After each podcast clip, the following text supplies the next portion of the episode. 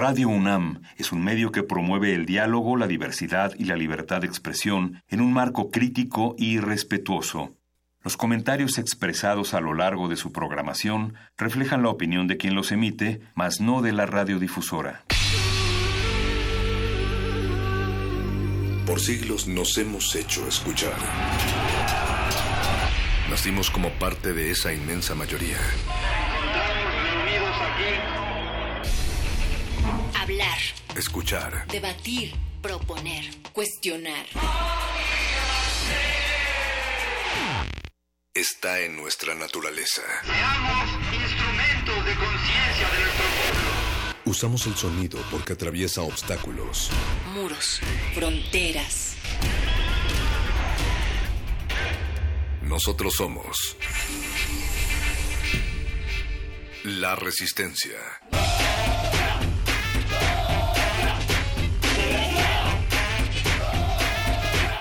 Resistencia modulada.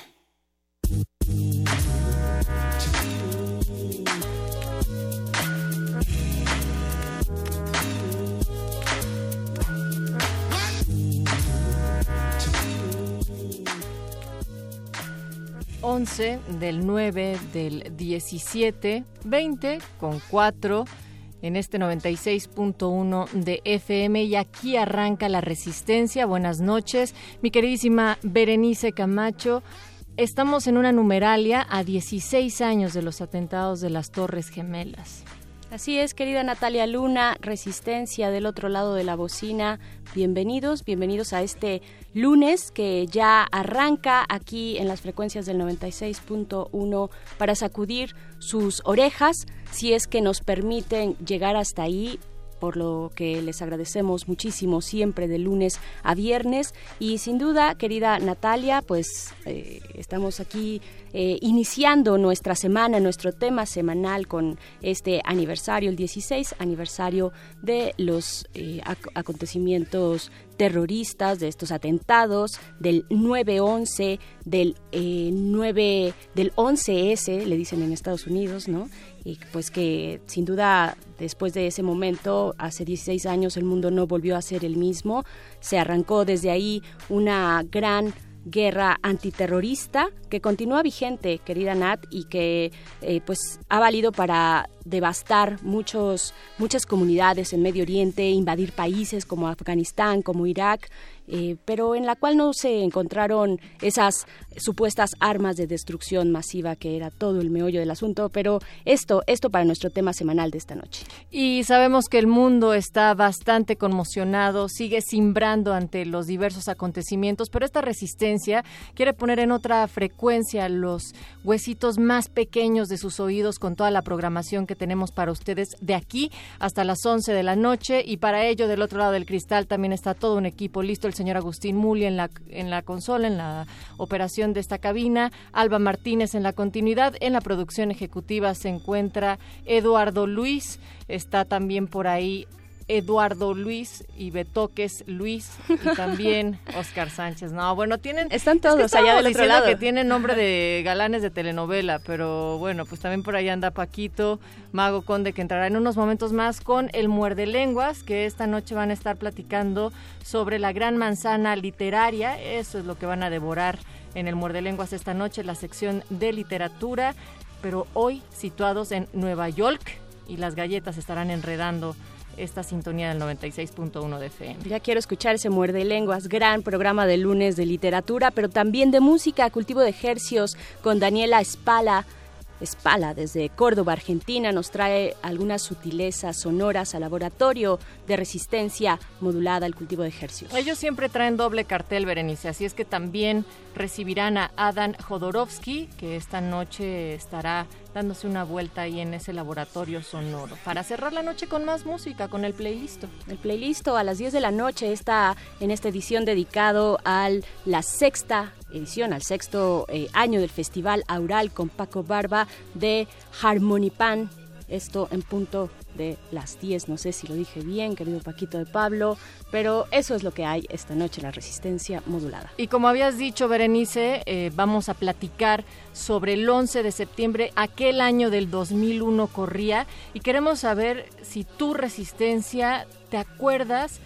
De qué estabas haciendo aquel 11 de septiembre del 2001 y qué opinas sobre la guerra antiterrorista que de ahí surgió. Dinos a través de Twitter, arroba R modulada, Facebook Resistencia Modulada o escríbenos a un WhatsApp o una nota de voz al 47 76 90 81. Y nos vamos a dar un clavadito histórico, sonoro, precisamente de este tema, las declaraciones de aquel momento hace 16 años que sacudieron al mundo. Vamos.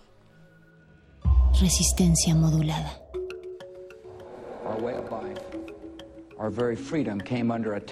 Nuestro estilo de vida, nuestra mismísima libertad, fueron atacadas en una serie de mortales y deliberados actos terroristas. Las víctimas iban en aviones o estaban en sus oficinas, secretarias, empresarias, trabajadores militares, madres y padres, amigos y vecinos. Miles de vidas fueron destruidas de repente por abismo malignos y despreciables.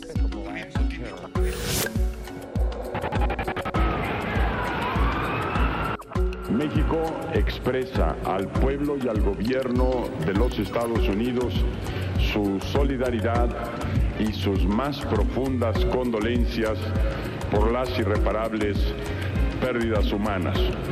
Resistencia modulada.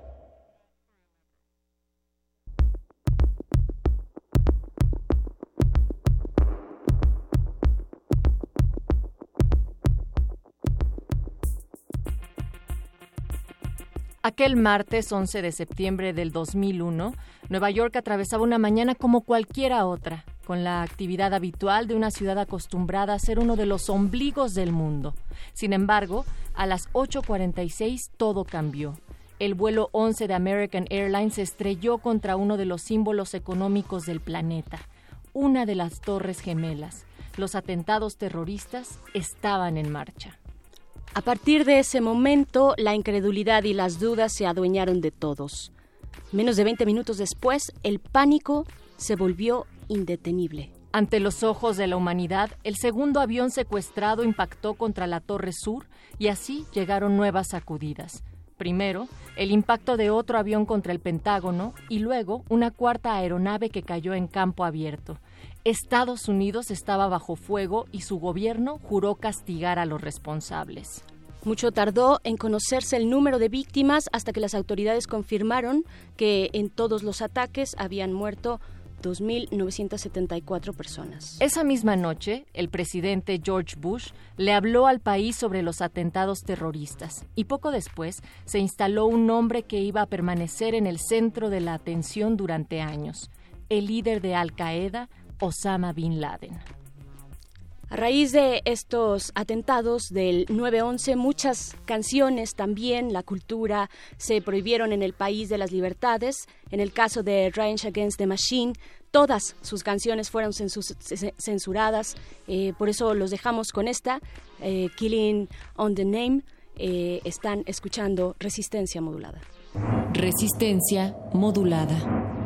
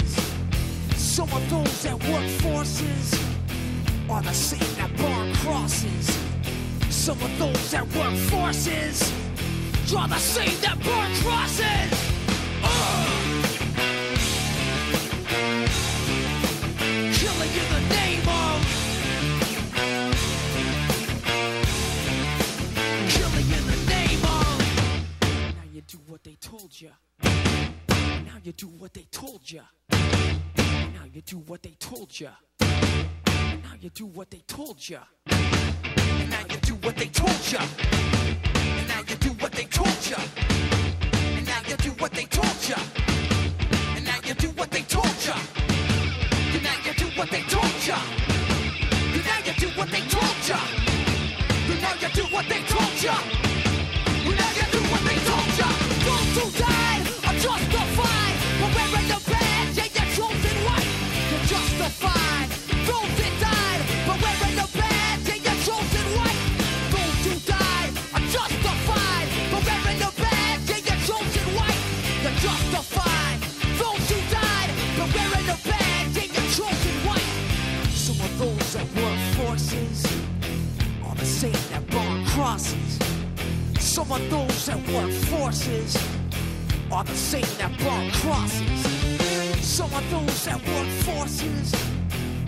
sick that burn crosses. Some of those that work forces are the same that burn crosses.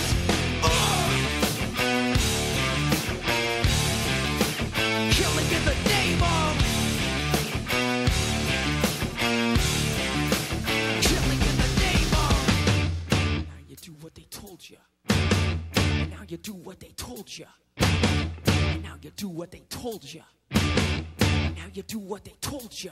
Now you do what they told you. You're under control. Now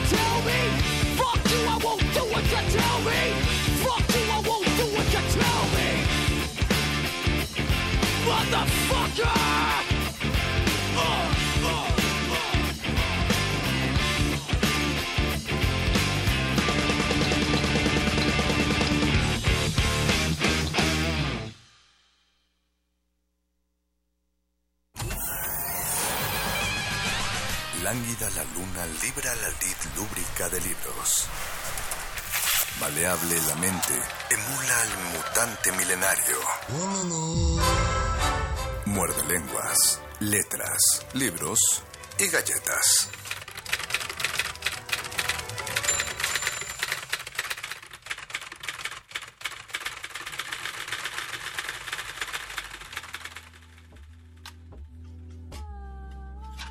Saúl Muerde lenguas.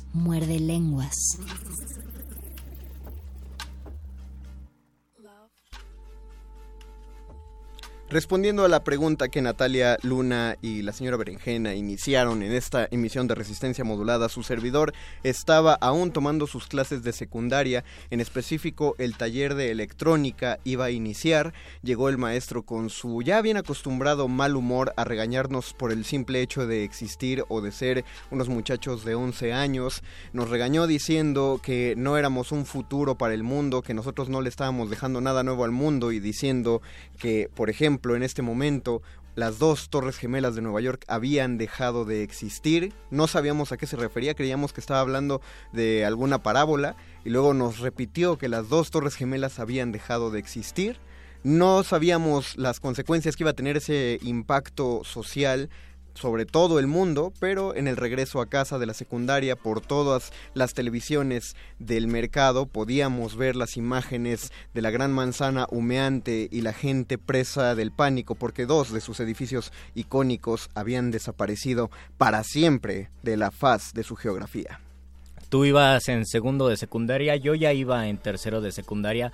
La maestra de español nos pidió como actividad que cada alumno presentara una noticia. A mí me tocó decir esa noticia el día 12 de septiembre, un día después, y me sentí con una gran responsabilidad porque era la noticia más importante, quizás de, no sé si del siglo XXI, porque acaba de iniciar, pero por lo menos sí de la primera década, fue la noticia más importante. Y me pasó lo mismo que a ti, que a muchas personas que por entonces estábamos en la secundaria, yo no supe absolutamente nada y varios profesores conforme se repetían, conforme pasaban las horas de clases, las siete clases que yo tomaba, nos decían como lo que acaba de pasar en Nueva York, como lo que sucedió apenas en las Torres Gemelas y todos decíamos, pero ¿qué está pasando? No teníamos ni idea. Recuerdo que salí de la secundaria, fui a comerme unas tortas que están al lado de la secundaria, eran muy buenas, ahora ya no lo son.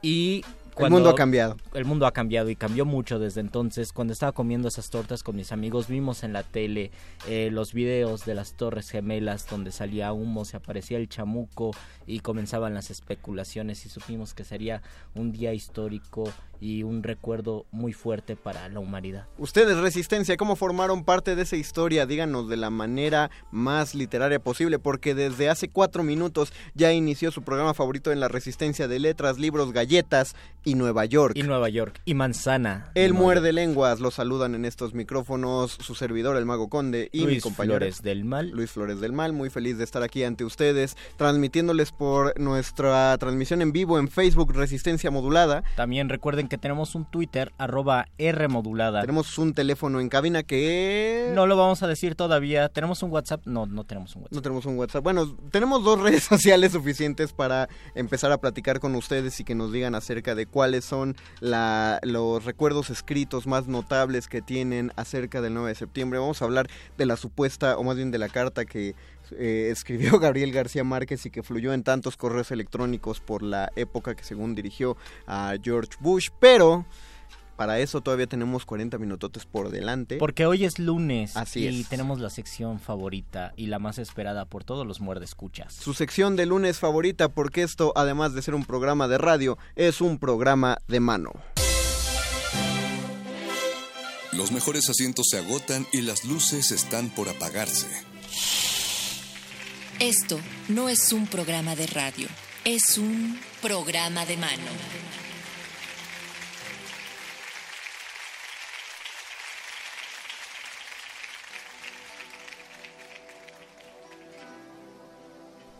Y esta noche lo que tenemos es una limusina internacional, Luisito. ¿Por qué internacional? ¿De dónde nos visita? Trasciende las fronteras mexicanas, nos ¿Va van a más allá del Estado de México? Va todavía más allá del estado. Es más, te voy a decir, va más allá de Monterrey. Eh, De hecho, es hacia el sur, va más allá de Chiapas. Con eso Más te digo allá. todo. Es bastante internacional. ¿Hasta dónde llega? Se ha abierto esta eh, limusina, se extiende la alfombra roja hasta la cabina y ya tenemos presencialmente aquí la visita de Clary Ledesma e Iris Bilbao, a las cuales les damos una gran bienvenida a la cabina de Radio UNAM. Buenas noches. Buenas noches, bienvenidas. Buenas noches, Buenas noches. gracias por la invitación. No, no, no, gracias a ustedes por tomarla. Y aparte tenemos vía telefónica a Vera Linares, que también eh, me parece tiene una batuta bastante importante dentro de este proyecto. Bienvenida, Vera. Hola, ¿cómo están? Estamos felices de escucharte, Vera. Te hablamos eh, Mario Conde y Luis, Y Luis Flores, Flores. aquí en Hola. Radio UNAM. Estamos ¿Qué felices. tal? ¿Qué tal? ¿Qué tal? Yo también muy feliz. Gracias por la invitación. Queremos que nos hablen acerca de este, eh, de este proyecto teatral que rompe las paredes específicas, que impone un recinto teatral, es decir, un escenario específico, un, un telón, unas paredes, una botaquería, lo mueve hacia otros espacios y este proyecto es Teatro en el Cuarto. Eh, nos gustaría, no sé si Vera o Clary primero nos quisieran decir algo al respecto del proyecto. Vera, si quieres empezar. Sí, puedo empezar. Me toca empezar porque por mí fue que empezó. Yo soy la culpable. Ah, te vamos a, va- vas a pasar al paredón de la culpa entonces, pero queremos escucharla. La confesión. Este, bueno, ahí voy. bueno, sí, eh, es que este proyecto empezó, nosotras por supuesto somos venezolanas. Eh, No se nota. Poquito, algo, algo decíamos. Ya, nos había dicho nuestro amigo Lalo Luis que está ahí en producción, reconoció el acento de inmediato. Qué bueno, qué bueno. Sí, pero no nació en Venezuela, nació en Colombia, de hecho. Ah, ok. Eh, estábamos Francisco Denis, que es el director de la- del primer proyecto, de la primera pieza que estamos presentando, y conmigo, eh, como actriz, en Colombia, en Bogotá. Nosotros nos encontramos allí por este, circunstancias diferentes y, bueno, decidimos encaminarnos eh, con el proyecto, ¿no? Sí. Empezó, bueno, hay una anécdota que la digo muy rápido. No, no, tú adelante, tómate el tiempo. Bueno, nosotros, yo simplemente le, le planteé al director montar un monólogo, este, y bueno, eh, buscamos textos y encontramos esta maravilla eh, de Jean Cocteau, del dramaturgo francés Jean Cocteau, que se llama La voz humana. Se ha montado aquí también en México, en muchas partes del mundo. De hecho, es de 1930 aproximadamente. Entonces, bueno, empezamos a ensayarla, pero teníamos un pequeño problemita, que es que no teníamos, no conseguíamos eh, la mayoría de las veces sala de ensayo, etcétera. También estábamos recién llegados a otro país que no era el nuestro. Entonces tuvimos la que, que llegar y que ensayar en nuestras casas, pues en nuestras casas, en la habitación de hotel donde en ese momento se estaba quedando el director, por ejemplo, mi casa, en casa de la productora y así. Entonces llegó un momento que dijimos, ¿por qué no? Este puede ser el espacio de esta obra y podemos hacer algo de aquí, ¿no? Finalmente- algo de aquí. Finalmente la renta ya la estamos pagando, ¿no? Como en cualquier exacto. teatro, entonces puedo disponer del aquí. espacio. ¿Y cómo es que llega la gente a un cuarto, un espacio tan pequeño? ¿Cómo se acomoda? ¿Cuál es Sí. la dinámica? Bueno, principalmente este, lo hacemos por medio del correo electrónico, ellos nos escriben, nosotros le, le otorgamos la entrada, nosotros hacemos un estudio primero del espacio, cuando tenemos un anfitrión, que esa es una de las figuras de teatro en el cuarto, una persona que nos permite su entrada a, a su casa y allí podemos hacer esta esta experiencia, ¿no? Como nosotros la llamamos. Entonces, este, luego nosotros de visualizar cómo es el espacio, vemos, mira, lo podemos ubicar de esta manera, ella hace un ensayo, cada espacio es distinto, entonces es como estrenar nuevamente. Las veces que lo presentamos en un lugar distinto es un estreno y es la Claro. locura del estreno. Entonces, este, pero la figura del anfitrión es muy importante en Teatro en el Cuarto porque eso nos permite a nosotras este propagar esto y normalmente van los invitados de esa persona. Exacto. Este, y bueno, nosotros también invitamos, pero siempre son sus amigos para hacer algo diferente, una reunión diferente, un, es un espacio diferente. Es muy, es muy importante, como lo dijo Clary, la, la figura del anfitrión, porque primero empieza, eh, cuando la obra es muy nueva, al menos en lo que he podido ver, empieza con amigos de la misma producción, pero de pronto de la misma gente que ha visto la obra, alguien dice, pues yo también tengo una casa con espacio, y de pronto ya, estás, ya se está presentando la obra en la casa de alguien que no es contacto de nadie de la producción, entonces ya se va ahí moviendo la, la polilla, esta, esta eh, plaguita de la que decía Vera que es culpable. Y, y yo quiero preguntar a Vera esta anécdota que nos cuentas de, de cuando surge en Bogotá, de, eh, de hace cuánto es. Esto fue en marzo, en marzo de este año eh, fue que se estrenó. La verdad es que lo estrenamos literalmente en el hotel donde empezamos a ensayar. En la habitación de hotel éramos solo ocho, era una muestra para ocho personas. Luego este, tuvimos una primera anfitriona de allá colombiana. Eh, tuvimos prácticamente unos cuatro anfitriones en Colombia. Y la seguimos rodando, luego hicimos también funciones en otro hotel. Y bueno, llegamos aquí en julio, la estrenamos en un primer departamento, en una con una primera anfitriona aquí, Ajá. que de hecho fue nuestra primera, fue una de las productoras, pues, que no es, no es Clary, sino la otra que está ausente hoy, que es Hani Vaquero. Ella fue nuestra primera anfitriona en la Ciudad de México y así se ha ido propagando, como dices tú. Pues, eh, Clary, ahorita qué está, qué se está haciendo como de la, de la oferta de lo que se va a llevar a, a teatro en cuarto o lo que se está buscando. Bueno, Teatro en el Cuarto, por ser un teatro no convencional, este, lo primero que estamos buscando es que tengamos muchísimas obras de teatro que podamos presentar simultáneamente, ¿ok? Este, en varias partes, en varias colonias de Ciudad de México. Este, pero lo, lo, lo quería comentarte, además de eso, que Teatro en el Cuarto, este, tiene varios componentes, pues tiene teatro, tiene comida, ¿ok? ¿Qué es- este es un es? espacio, una tertulia entre amigos, puedes conocer gente nueva. Este, incluso por eso tenemos a nuestra chef aquí. A Iris Este, Bilbao. a Isis Bilbao. Isis, perdón. este, ella es parte, ella es nuestra, nuestra chef hermana, como le decimos nosotras, este, que es nuestra aliada. Esa es la figura del aliado dentro de, de- de- de Teatro en el Cuarto.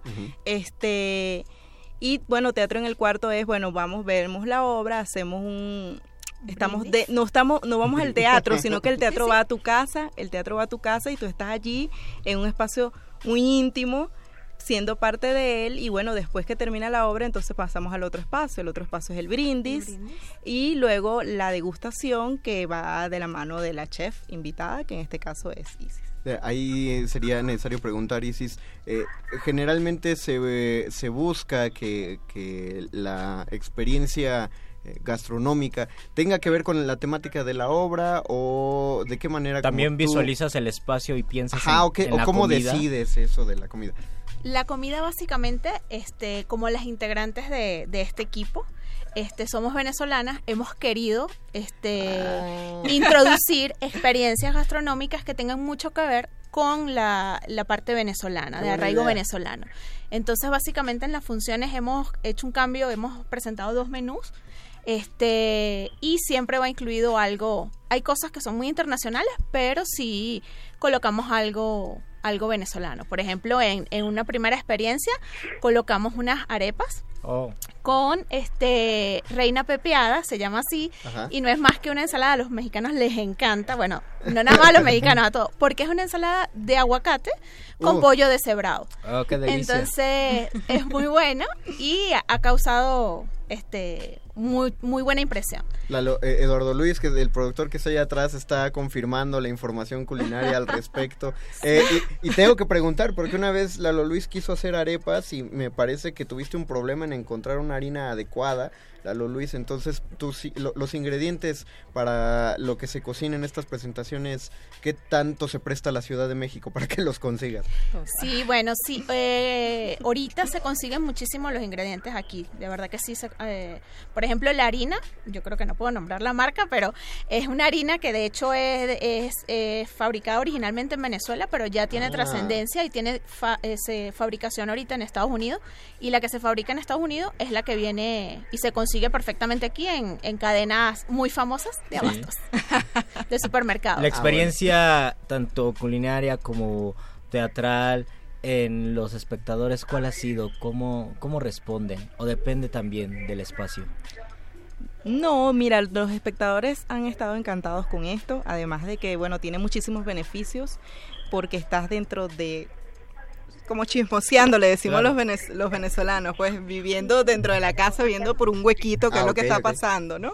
Este, segundo, bueno, normalmente tú vas a un teatro y lo primero que, a que haces cuando sales del teatro es, bueno, vamos a comer. Claro. Y segundo, no tienes ninguna interacción con las personas que van a ese teatro. Ni En- con los que trabajaron en el teatro. ni con los que trabajaron allí. Entonces, este teatro en el cuarto les encanta porque, bueno, voy a la, a la obra, después tengo una degustación fabulosa, me tomo una copita de vino, conozco gente, entonces este han estado encantados con eso y de verdad que te- hemos tenido mucha receptividad. Entonces, Vera, Clary, en este momento, eh, ¿qué están haciendo? ¿Recepción de proyectos al respecto? ¿O, o ya tienen un montón de proyectos y están solo eligiendo así, descabezando a los que no? Sí, de hecho queríamos comentar, o sea, queríamos aprovechar, por supuesto, la entrevista que nos están haciendo para Claro. Comentar a los oyentes nuestra nuestro correo electrónico Por favor. que es teatro en el cuarto mx arroba gmail.com Teatro, Allí- ajá. ajá teatro en el cuarto, Cuarto. mx Arroba gmail. México. Ajá. arroba gmail.com y, y bueno, allí además pueden escribirnos si están interesados en ser anfitriones, si están interesados en presentar algún proyecto que pueda hacerse bajo el concepto. Estamos de hecho, como tú dices, en plena convocatoria de nuevos proyectos, ya tenemos varios sobre la mesa. Este, porque la idea, tenemos ahorita una sola obra en el menú, que es La voz humana, el monólogo que te comentaba, Ajá. pero sí vamos a tener eh, más, a la- más a corto que a largo plazo, pero otro, otro, otros platos, pues otros platos teatrales que ofrecer en ese menú, en Pues- esa cartelera. Pues de una vez te digo, Vera, le digo a Clary, le digo a Isis, yo voy a mandar mi proyecto. Para Va, ver si, va. para ver, no, no como anfitrión, porque les tengo que decir, es, no se presta perfectamente mi, mi departamento para ello, pero sí les voy a mandar un proyecto a ver si, si es de su, de su agrado, porque es muy pequeño, entonces, pero le seguimos eh, avisando a la audiencia que si hay por ahí gente eh, que está haciendo proyectos teatrales, recuerden que, que sean adaptables, no pidan que haya una trampilla en el escenario, eh, no, No, no, pidan no, no. ocho telones de fondo, cuatro pares de piernas, eh, flicos nada de. No, no, no.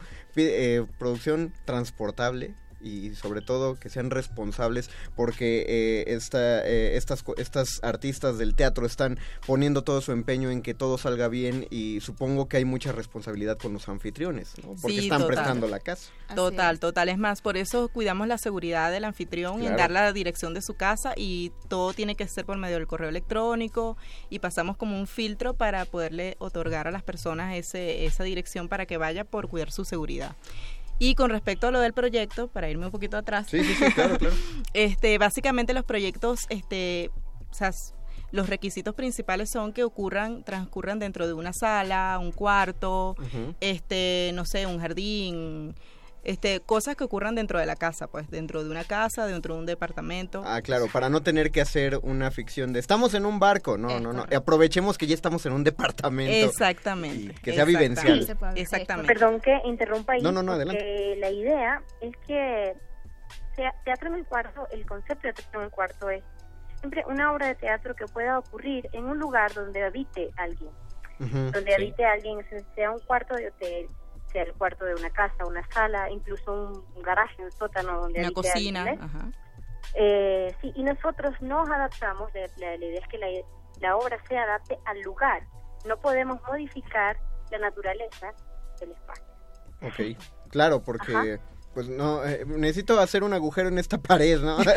no, no pidamos eso, por favor. No, no, no, no. Entonces, está, está invitado, está abierta la convocatoria si usted no es creador escénico, pero tiene una casa bastante accesible, agradable, y le interesaría que estos artistas, además es un día de comida que, que van a, que, que se va a llevar. Y Una celebramos el cumpleaños. Ajá, también. Celebramos cumpleaños. Ah, ¿sí? Ah, bueno, hacemos, claro, claro. hacemos de- 15 años. Degustaciones. una degustación muy particular, especial, con ese toque venezolano. Imaginen que quieren tener un día particularmente especial en casa de con, con sus invitados. Con sus invitados. Entonces, pues mejor llamen una obra de teatro de este proyecto de teatro en el cuarto y presten la casa para esto. Entonces, Será un está. regalo para ustedes, para sus invitados. Exactamente, está abierta la invitación. Recuerden si quieren comunicarse con nuestras amigas es Teatro en el Cuarto MX, todo junto, Teatro en el Cuarto MX arroba Gmail o Gmail si no les gusta la pronunciación. Gmail. Gmail, exacto, muchas gracias Luisito.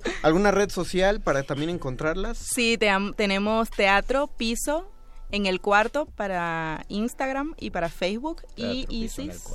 En, el- mi caso eh, es Mins, Mins, eh, piso, ajá. piso. sweet and salad. Salad como de ensalada. Ahora hay que Ah, decirlo y en sweet como español. sweet como Sweet dulce. de dulce. Exacto, Sweet and ese sweet and salad. Todo pegado. Y Mins, Me suena. ¿cómo Y se en dice? Facebook, eh, Mins.sweet and salad. Sweet and salad. Perfecto. Mins es M-I-N-S. Exactamente. Pues ya eh, tenemos para compartirlo en redes sociales. ¿Algo que quiera agregar alguien para culminar con esta entrevista? Eh, Vera, Clary, Isis, ¿alguien? Bueno, esperamos que nos escriban muchísimo. Este, no solo para las convocatorias, también pueden ser para ser este, anfitriones, también si quieren saber de alguna función, Claro. también nos pueden escribir por allí. Este, estamos abiertos a todo, así que bueno, empiecen a escribir desde ahorita que los estamos esperando. Ya estoy revisando el correo. Venga, abran. Igual el menú este que se va a ofrecer en la degustación se puede perfectamente adecuar y se pueden complacer sugerencias o, o peticiones del anfitrión, este quien va a brindar su casa, si quiere hacer algo en particular con, con sus invitados. Inclusive puede pasar de una degustación a una cena si es así, Totalmente. si la persona así lo desea. Podemos hacer presentaciones privadas también. O sea, que no esté abierta al público, sino que, bueno, el anfitrión decía, mira, yo Solo quiero yo esto y privado familia. y mi familia, es perfecto, lo hacemos. Perfecto. ¿Algo que quieras agregar, Vera? Eh, bueno, nada, de verdad que gracias, gracias y, y un agradecimiento también a todos los mexicanos que nos han recibido tan bien en este país. totalmente. Eh, sí, además que nosotros nos nutrimos también de las propuestas que puedan surgir acá. Por ahora somos un equipo de venezolanos, pero nos podemos, estamos súper eh, entusiasmados por aliarnos con colegas mexicanos y gente que quiera irse al equipo. Más bien, a nombre de los mexicanos, nosotros agradecemos que de las tantas opciones en Latinoamérica de a dónde pudieron haber ido, que eligieran esta. Tan particularmente difícil, les agradecemos mucho No, que, hayan venido hacia acá. Y también les agradecemos que hayan venido a Radio Nam y que hayas tomado la llamada, Vera. Eh, Ojalá te mejores. eh, ya solté un spoiler para ir a la gente, pero que te vaya bien, Vera. Este, muchas gracias a Vera Linares, a Clary Ledesma, a Isis Bilbao por haber estado esta noche en la cabina de Radio UNAM con Gracias a nosotros. ustedes. Muchas gracias. Gracias a ustedes por el espacio. No, gracias por tomarlo. Recuerden, teatro en el cuarto MX, arroba gmail, dijo Luisito Flores. Arroba Vamos a hacer una pausita musical. Luis, ya tenemos eh, saludos. Eh, Maru Talonia no nos escuchaba, pero ya, Ya ya escuchó. Pregunta si hay patacones. ¿Qué son los patacones? Patacones eh, también es algo muy típico, sí. Este consiste el plátano macho, eh, para ustedes aquí Oh, plátano macho, sí. este, pero verde.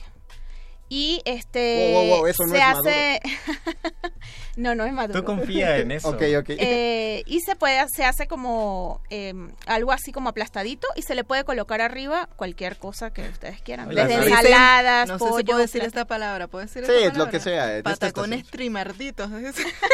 Ah, no, algo muy algo muy algo muy venezolano Pues es exacto. venezolano en porque- Venezuela no puedo decir eso así en la radio, pero bueno, aquí sí. aquí sí, porque no tenemos ni idea, quedamos igual. Eduardo Luis ya se está persignando por lo que acá se le están sagrando los oídos. Ahorita nos explican qué Ahorita que nos explique. Agradecemos a Teatro en el Cuarto. Taco la arepa está contigo. Taco hashtag. la arepa es- y está contigo. Eh, pues muchas gracias por haber estado. Vamos a una pausita musical. Luis Flores, eh, la canción más icónica, eh, icónica de Nueva York, ¿Cuál? aquí en México. No, no, no va a sonar No, la no canción más icónica de México. Pero va a sonar otra. Pues que suene otra. Regresamos.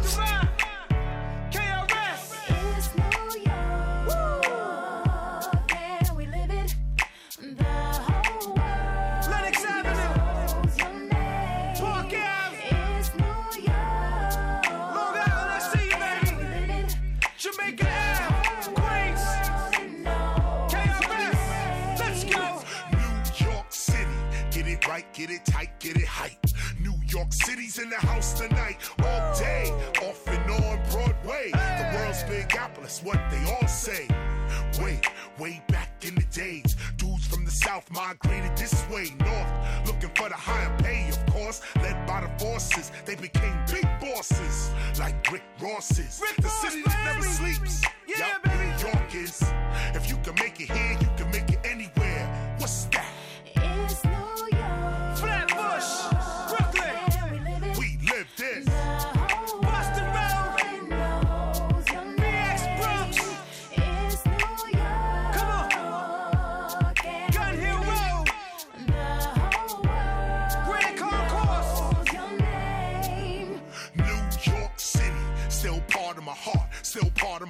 As you can see, it's still part of my art, still part of my lesson plan. Listen, man, NY, every year we fresh again. I be doing South Bronx everywhere I go. And everywhere I go, every nation know I'm a New York dude that's not New York rude.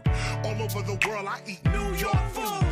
I'm at home anywhere, any place. Right now, somebody from New York in this place, yeah. No matter where I be, I'll always be NYC.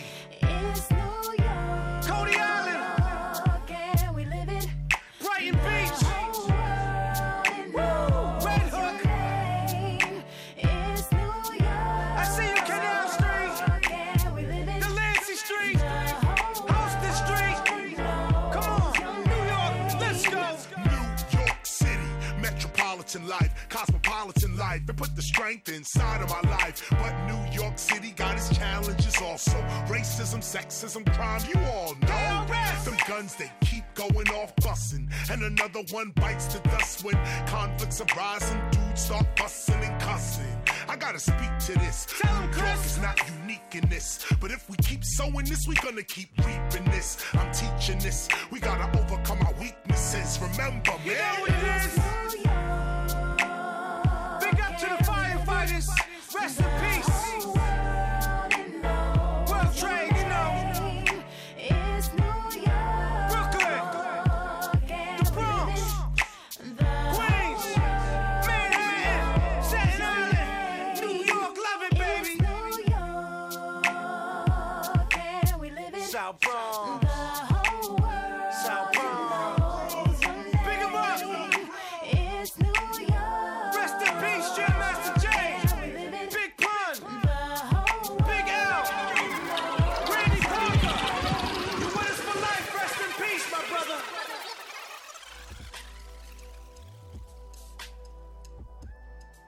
Muerde, muerde, muerde. Muerde lenguas. Muerde lenguas. Seguimos en la degustación gastronómica que nos dejaron nuestras amigas de teatro en el cuarto. Es una delicia esto. Sí, son unos, con unos panquecitos como especiados, pero no nos vamos a desviar tanto del tema, no lo hagamos tan dulce. Tenemos un par de minutitos antes de que entre nuestro querido doctor Arqueles. Les recordamos que estamos hablando de letras, libros, galletas. Y Nueva York. Así es, ¿dónde estaban ustedes cuando ocurrió el atentado del 9-11? Ahorita, hoy no, el miércoles sí. Hoy Sí. no hablemos de, de teorías de conspiración. Ah, hoy no hablemos sí, sí. de trabajos internos. Sí, No, porque va para largo eso. Exactamente, mejor el miércoles que tenemos más tiempecito, eh, ya lo platicamos con calma, pero ahorita no. Eh, no, no nos metamos en el trabajo. Simplemente díganos cómo, cómo cambió su percepción del mundo, si fue que cambió, y qué, qué pensaron al respecto, y qué han pensado tiempo después. No, no, nos dicen que nos van a ver con playeras de un partido político, no, no, no nos van a ver con eso. No, y, más, más que eso, genuinamente cambió porque particularmente no, no me cambió a mí, bueno, yo era muy joven, a lo mejor yo no, no tengo familiares eh, ni siquiera del otro lado en Estados Unidos, pero quizá hay gente que de ese modo le impactó. Eh, Como, como Delfín hasta el fin, por ejemplo. como delfín hasta el fin, ¿por qué Dios? Porque, ah, deberíamos ponerla Oh, de Dios, no puede ser, no. Ya dijo No, no Beto que creo. sí es cierto. Hay que, hay que buscarla, a ver si podemos Hoy la terminar. escuché y no... Pregunta a la producción, ¿podemos terminar con la canción de Delfín hasta el fin? Busquemos, a ver si... Bueno, el miércoles la ponemos. Eh, no, yo digo, sigue siendo un, una zona mítica, eh, un destino turístico, pues... Complicado, caro, no, no, no, no, no, no, importante. no, no iba, iba a decir deseable. Deseable. O sea, es como París, es como Venecia. eh, yo al menos conozco, no sé si ocurra eh, o si, si solo sea cuestión del gremio de teatro, pero conozco mucha gente que quiere ir a conocer Nueva York porque Nueva York es una es capital norteamericana del teatro. Pues ahí existe la calle de Broadway, que es una calle, así como aquí tenemos calles de, si te vas a Isabel la Católica, es todo de instrumentos musicales. O así como aquí tenemos una calle, muchas calles en Tepito donde consigues toda la Exacto, pero ya sabes que es esa calle dedicada a la Sí. piratería o esa y ni siquiera eh, tú dices Tepito, pero si sabes las calles, sabes cuál calle es de puros tenis, cuál calle es de ropa, cuál calle Es de puros relojes. de puros relojes, de puro eh, maquillaje, de telas, de ponchos, O la sea, calle de las ferreterías en el centro Corregidora, por ejemplo. de igual manera, todo el mundo sabe que la calle de Broadway en Nueva York es una calle dedicada a teatros. Y como puedes encontrar teatros enormes con las producciones musicales de Andrew Lloyd Webber, también puedes encontrar Teatros alternativos, Ajá. posmo y sin gluten. pequeñitos como los que estamos acostumbrados en la Ciudad de México. Hagan de cuenta esos foritos, pero todos ubicados Hagan de en cuenta una la calle. capilla, pero multiplicada por 20. No, la capilla ya es todavía un teatro ¿Sí? más medianón. Um, ¿Más pequeño?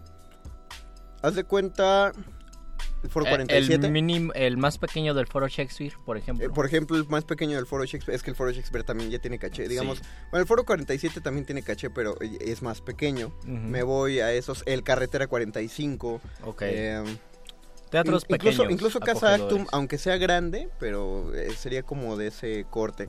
Y de ahí viene una tradición teatral muy fuerte que empieza con, bueno, no empieza, sino que es más dada a conocer al mundo en general por Woody Allen. Eh, es, es una... ¿Qué es el neoyorquino tal vez más? Ajá, en, el gremio intelectual más... ¿Y fuera del gremio intelectual? Emblemático. No, no sé si fuera del gremio intelectual, porque fuera del gremio intelectual tal vez es Spider-Man. Ah, bueno, eh, eso es, eh, tienes completamente la razón. Es lo más importante de Nueva York. No, Woody Allen es como el neoyorquino icono, el, el neoyorquino clásico, el icónico. Piensa en un neoyorquino, piensas en Woody Allen como piensa en un parisino y piensas... mm, en bueno, alguien agarrando una baguette, un queso sí, sí. Y, y una boina y, y una playera a rayas negras y no blancas. sé si pienses en Foucault tal vez, ¿no? En cuestión intelectual. Ah, bueno, yo no, es que yo no soy tan inteligente. Dice, Bueno, no, yo tampoco. Dice Gabriela Pérez eh, que a ella le tocó el 911 en la primaria. Ah, bebé. Que le avisó su profe de inglés. Órale, sí, sí, eres muy chavita, Gabriela. Este... No, hay, hay, hay... Lo bueno de Woody Allen es que se pueden encontrar sus textos teatrales y cinematográficos publicados principalmente por Tusquets Editores. Y eso es raro porque eh, ustedes piensen, tú Luisito. ¿has leído poesía? Sí, claro que sí. ¿Has Claro. leído novelas? ¿Has leído cuento? Nos dijiste hace un par de programas que has leído ensayo. Eh, ¿Qué tanto teatro has leído en Es relación el- a eso? Es el menos que he leído. Y ahora, ¿cuánto cine has leído? Menos. No, nada. Exactamente, es muy, es muy raro que alguno de nosotros haya, haya leído cine a menos eh, que uno sea enteramente... Es que cómo lo vas a leer. no? Más que cinéfilo, que uno sea estudiante de cine. Y es que sí se puede leer, del mismo modo que tú lees teatro y después vas a ver un montaje, en internet encuentras los guiones de, de cine. De hecho, eh, una noticia que se volvió como eh, muy, muy alegre y, y medio viral después de los Oscars es que liberaron el guion de Moonlight, la película que ganó los Oscars del- de este año.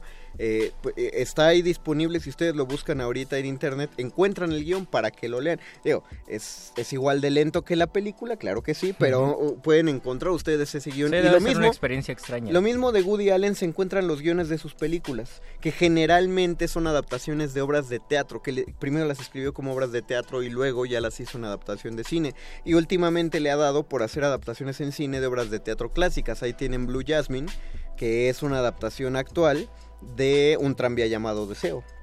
Digo, por si a alguien se le había escapado el dato, vayan a ver Blue Jasmine. Todo, todo eso ocurre ahora en, en Broadway. ¿O por qué mencionar los teatros pequeños y Men- no, menciono, a menciono, Allen? menciono a Woody Allen porque Woody Allen como está tan enamorado de su ciudad que Nueva York es su...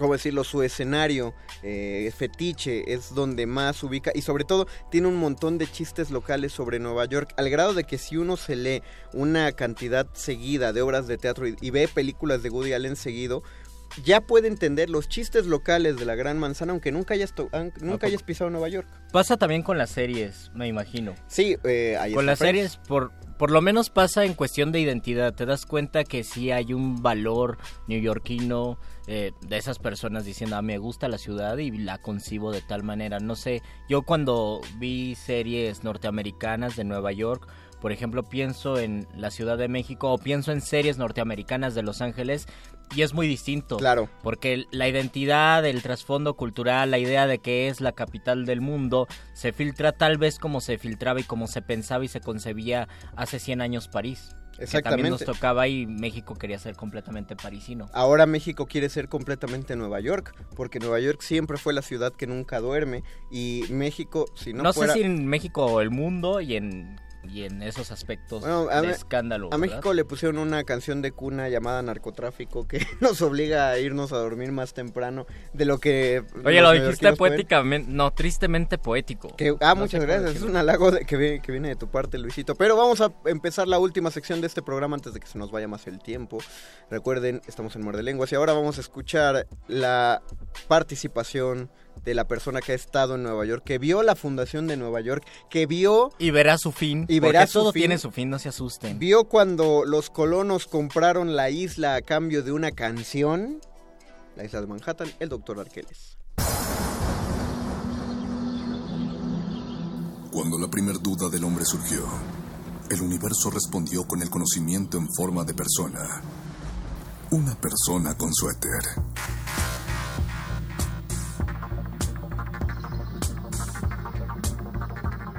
Es la hora de la iluminación con el doctor Arqueles.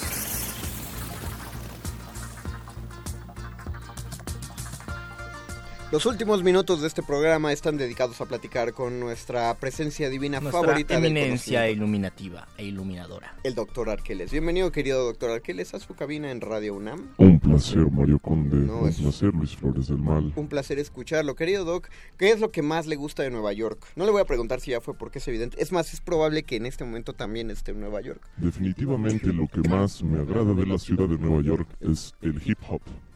Yo también. Ah, usted, eh, entonces, mientras yo ando por eh, Broadway, ¿usted le agrada más irse al Harlem? Definitivamente. ¿Sabes por qué, Mario Conde? No tengo idea, pero me encantaría Porque saber. un 11 pero de agosto de 1973 se alega que el hip hop nació en el Bronx de Nueva York. Oh, pero hay, hay como un acta constitutiva. ¿o? Hay una serie de mitos alrededor de esta historia que básicamente relatan como en un departamento viejo en el oeste de Nueva York, en el Bronx, un hombre llamado Cool Herc eh, reunió a sus amigos para una fiesta de compañeros de escuela y esta fiesta fue la primera en la cual los discos se utilizaron en la manera en la cual los disc jockeys del Ah. hip hop comenzaron a utilizarlo. Claro, que son las siglas eh, originales de DJ, ¿no? Un disc jockey, un pinchadiscos, básicamente el que cambia los vinilos. Y lo que hacían era poner las secciones rítmicas de las canciones de funk y soul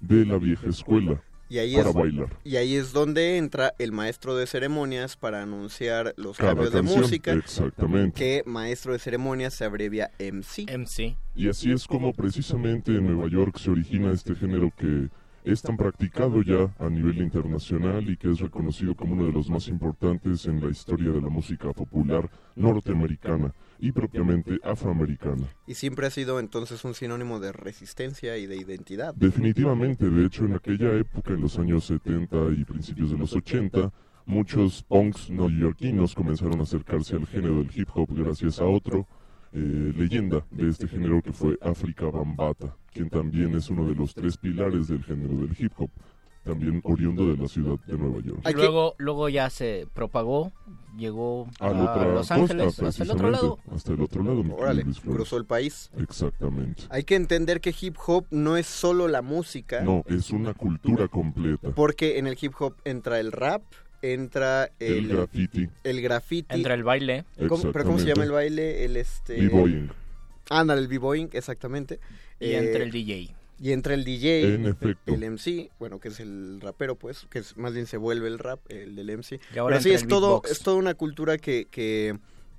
Ah, y el, el break dancing es... Breakdancing es otra forma de decirle al b-boying. Ah, ah, ah, qué bueno que, que me aclara eso, Doc. Así es. Este, y sí, tienen, tienen unos ideales muy específicos que no tienen que ver per se con vandalizar o con el crimen. No, en definitiva, no. no. El asunto está en que el género del hip hop se fundamenta en un concepto básico que es el que ellos denominan como el represent. Represent. La posibilidad de representar algo. ¿A qué se refieren ellos? A que a través del graffiti, la música o el baile se puede expresar una idea o una experiencia o una cierta vivencia eh, con su valor sociológico e histórico dirigida hacia otros. Ese es el represent, es digamos representar la vida de la calle a través de una canción o de un baile o de un graffiti. Porque es el valor que se le da al Harlem, ¿no? Al barrio del Harlem, porque ahí, pues es la definición tal cual de un gueto. ¿Cómo surge el, el Harlem? Vamos a mandar a todas las personas que no queremos en el resto de Nueva York a un mismo barrio. Curiosamente esto también es influencia para que el género crezca. En la década de los Sí. 70 se da el gran apagón de Nueva York. Durante el gran apagón de Nueva York muchos afroamericanos robaron equipo de sonido y bocinas. Y a partir de ahí se empezaron a realizar las batallas de sonideros de Norteamérica entre dos grupos distintos. Que ahora tienen un éxito rotundo en todo el mundo y, y en eh, los países hispanohablantes, por esto mismo que existen tantos raperos de tantos países donde se habla español, pues hay torneos a cada rato y los raperos de todas las localidades de Latinoamérica se la pasan viajando por esos Así países. es. Que sí, que sí tiene algo muy parecido a cómo surge en el fenómeno de hip hop y en el represent del Harlem, pero no sé si esté de acuerdo conmigo, Doc, y tú, Luisito, no, pues como que no se siente lo mismo. O sea, no digo que lo de ahorita sea, no tenga nada que ver, claro que hay eh, asuntos de combate, de resistencia, de identidad, pero eh, en el Harlem salió de una manera casi inconsciente. O sea, se sabía que se estaba haciendo, pero no... Porque son no los lo sabían, pues. fundadores. Exacto. Ahora son las personas que se encargan de propagar el movimiento del hip hop Sí, de- de- y de hacerlo, de difundirlo y, Y de, de llegar a más lugares. de ramificarlo. otros lugares. Se ha cobrado otro significado, tal vez ya ha llegado, ha tenido otros alcances.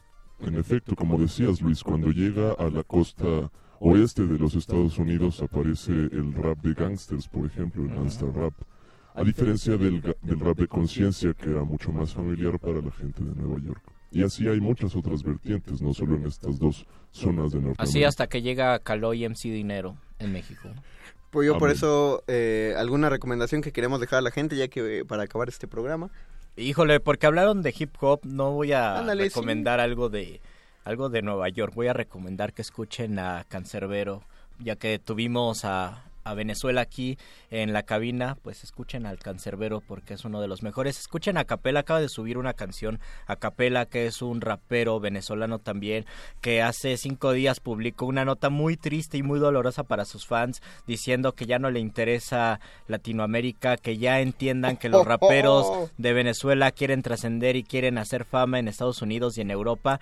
Sus fans se fueron contra Capela y Qué le brutal. dijeron, qué mala onda, gracias a tu público es a- que has llegado a donde estás y tú nos das la espalda. Y a Capela subió una canción que se llama Réplica en YouTube y independientemente de lo que digo de su pensamiento, me parece que es uno de los raps que más me han gustado en, en este año por lo menos. También vamos a definir cuál sería el Harlem de México. no sé, yo digo que es Ciudad Neza. Sí, Nueva York. Deberíamos hablar de Nueva York. Deberíamos un día. hablar de Nueva York un día. Eh, yo voy a recomendar, haciendo caso de que nos piden que venga el Calabozo de los Vírgenes a Resistencia Modulada. Eh, todo mundo, eh, seguramente si tienen ahí su plataforma para ver series por internet en su tele, hay ahorita las de superhéroes que se ubican en Nueva York. que están Las muy de no. Pero yo recomiendo Luke Cage.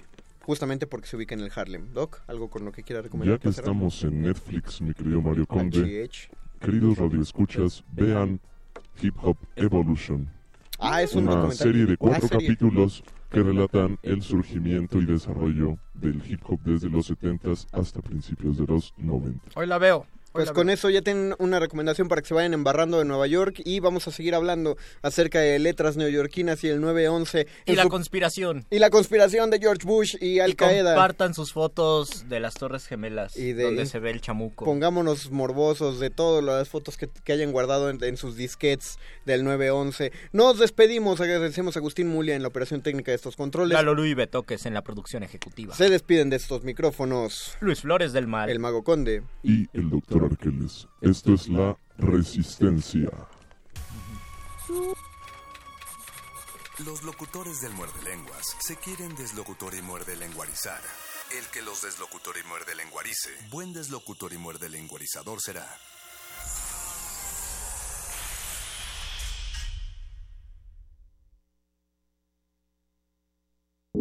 Resistencia modulada.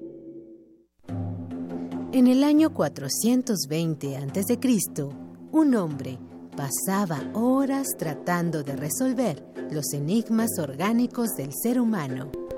Hoy, gracias a él, lo último sobre investigación y salud llegará a tus oídos.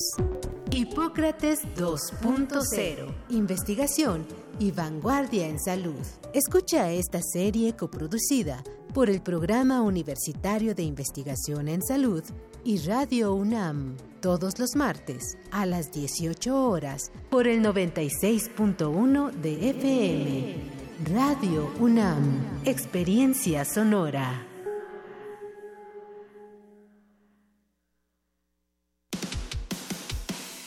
Dejar huella en cada aula de la UNAM es un deber de un verdadero Puma. Huella y apoya Fundación UNAM a de cara a miles de universitarios. Súmate 5340-0904 o en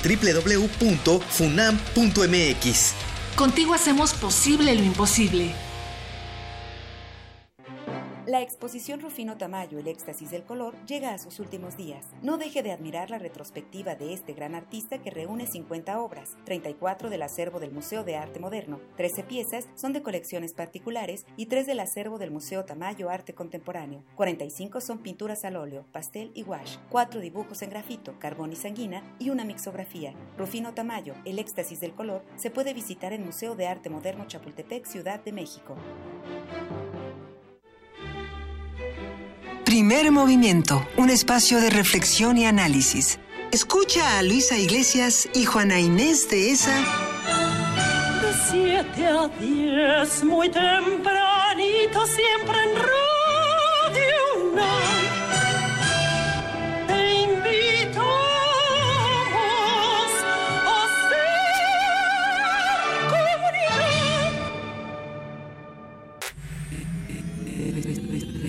Modulada.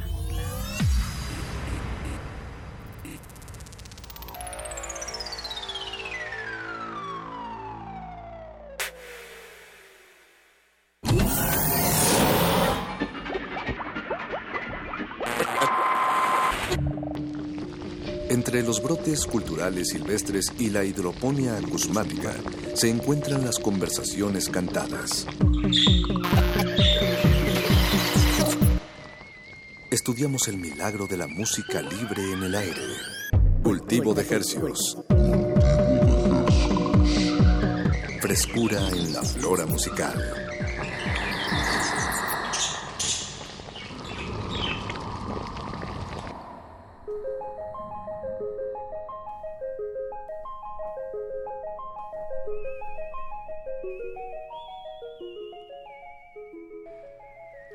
Organismos audiosensibles inmersos en una serena noche entre huracanes, ya es momento de adentrarse en otra contagiosa emisión de Cultivo de Hercios. El invernadero musical de resistencia modulada donde se propagan las más frescas y variadas sonoridades que hacemos llegar hasta sus oídos. Por la frecuencia de Radio UNAM 96.1 de FM.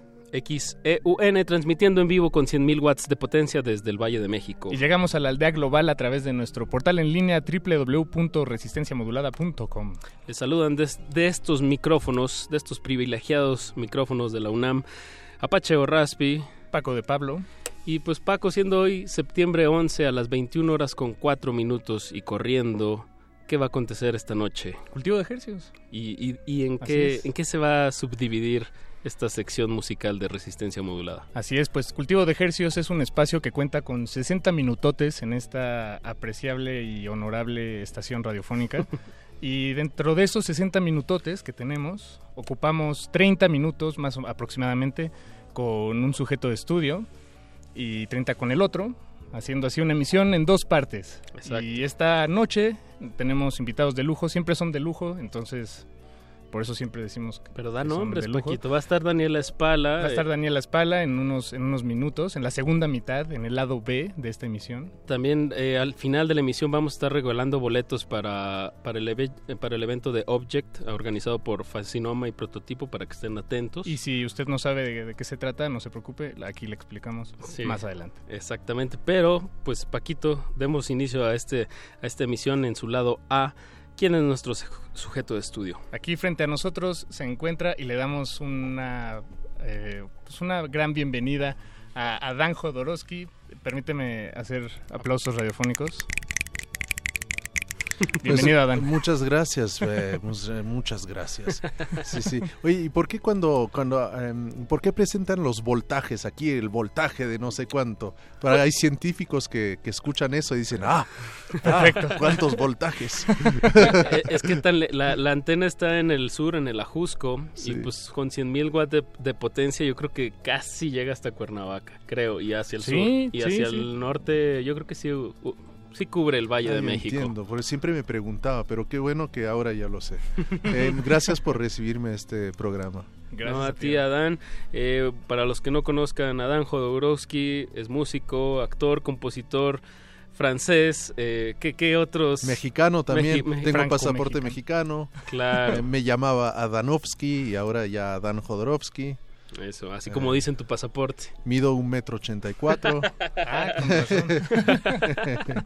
Eso, ahora, eh, bueno, pesaba 77 kilos, ahora peso 90. Mm, uy. Pero, pero no se ve, pero no se ve. Es puro músculo. ¿Conoces tu tipo Todo de en sangre? una sola pren- eh, en una sola pierna. Todo- No, no. Bueno, mi tipo de sangre, no, ya, ya se me olvidó. Yo tampoco conozco el mío y, y, sí- y siempre me han dicho que es, Hay que es saberlo. vital, hay es información que cura, sí. Sí, sí, cierto. Es información que Sí, te sí. puede salvar, Paquito. Sí, pero no la tengo. Pero si me estoy desangrando... No, pero yo tengo demasiada azúcar en mi sangre, entonces sería malo para el que lo recibe. A ver. Ahí están todos esos 15 kilitos de más, pero... Sí. Pero Adán, eh, eh, cué- cuéntanos eh, para los que están conociendo y van a conocer hoy algo de tu proyecto.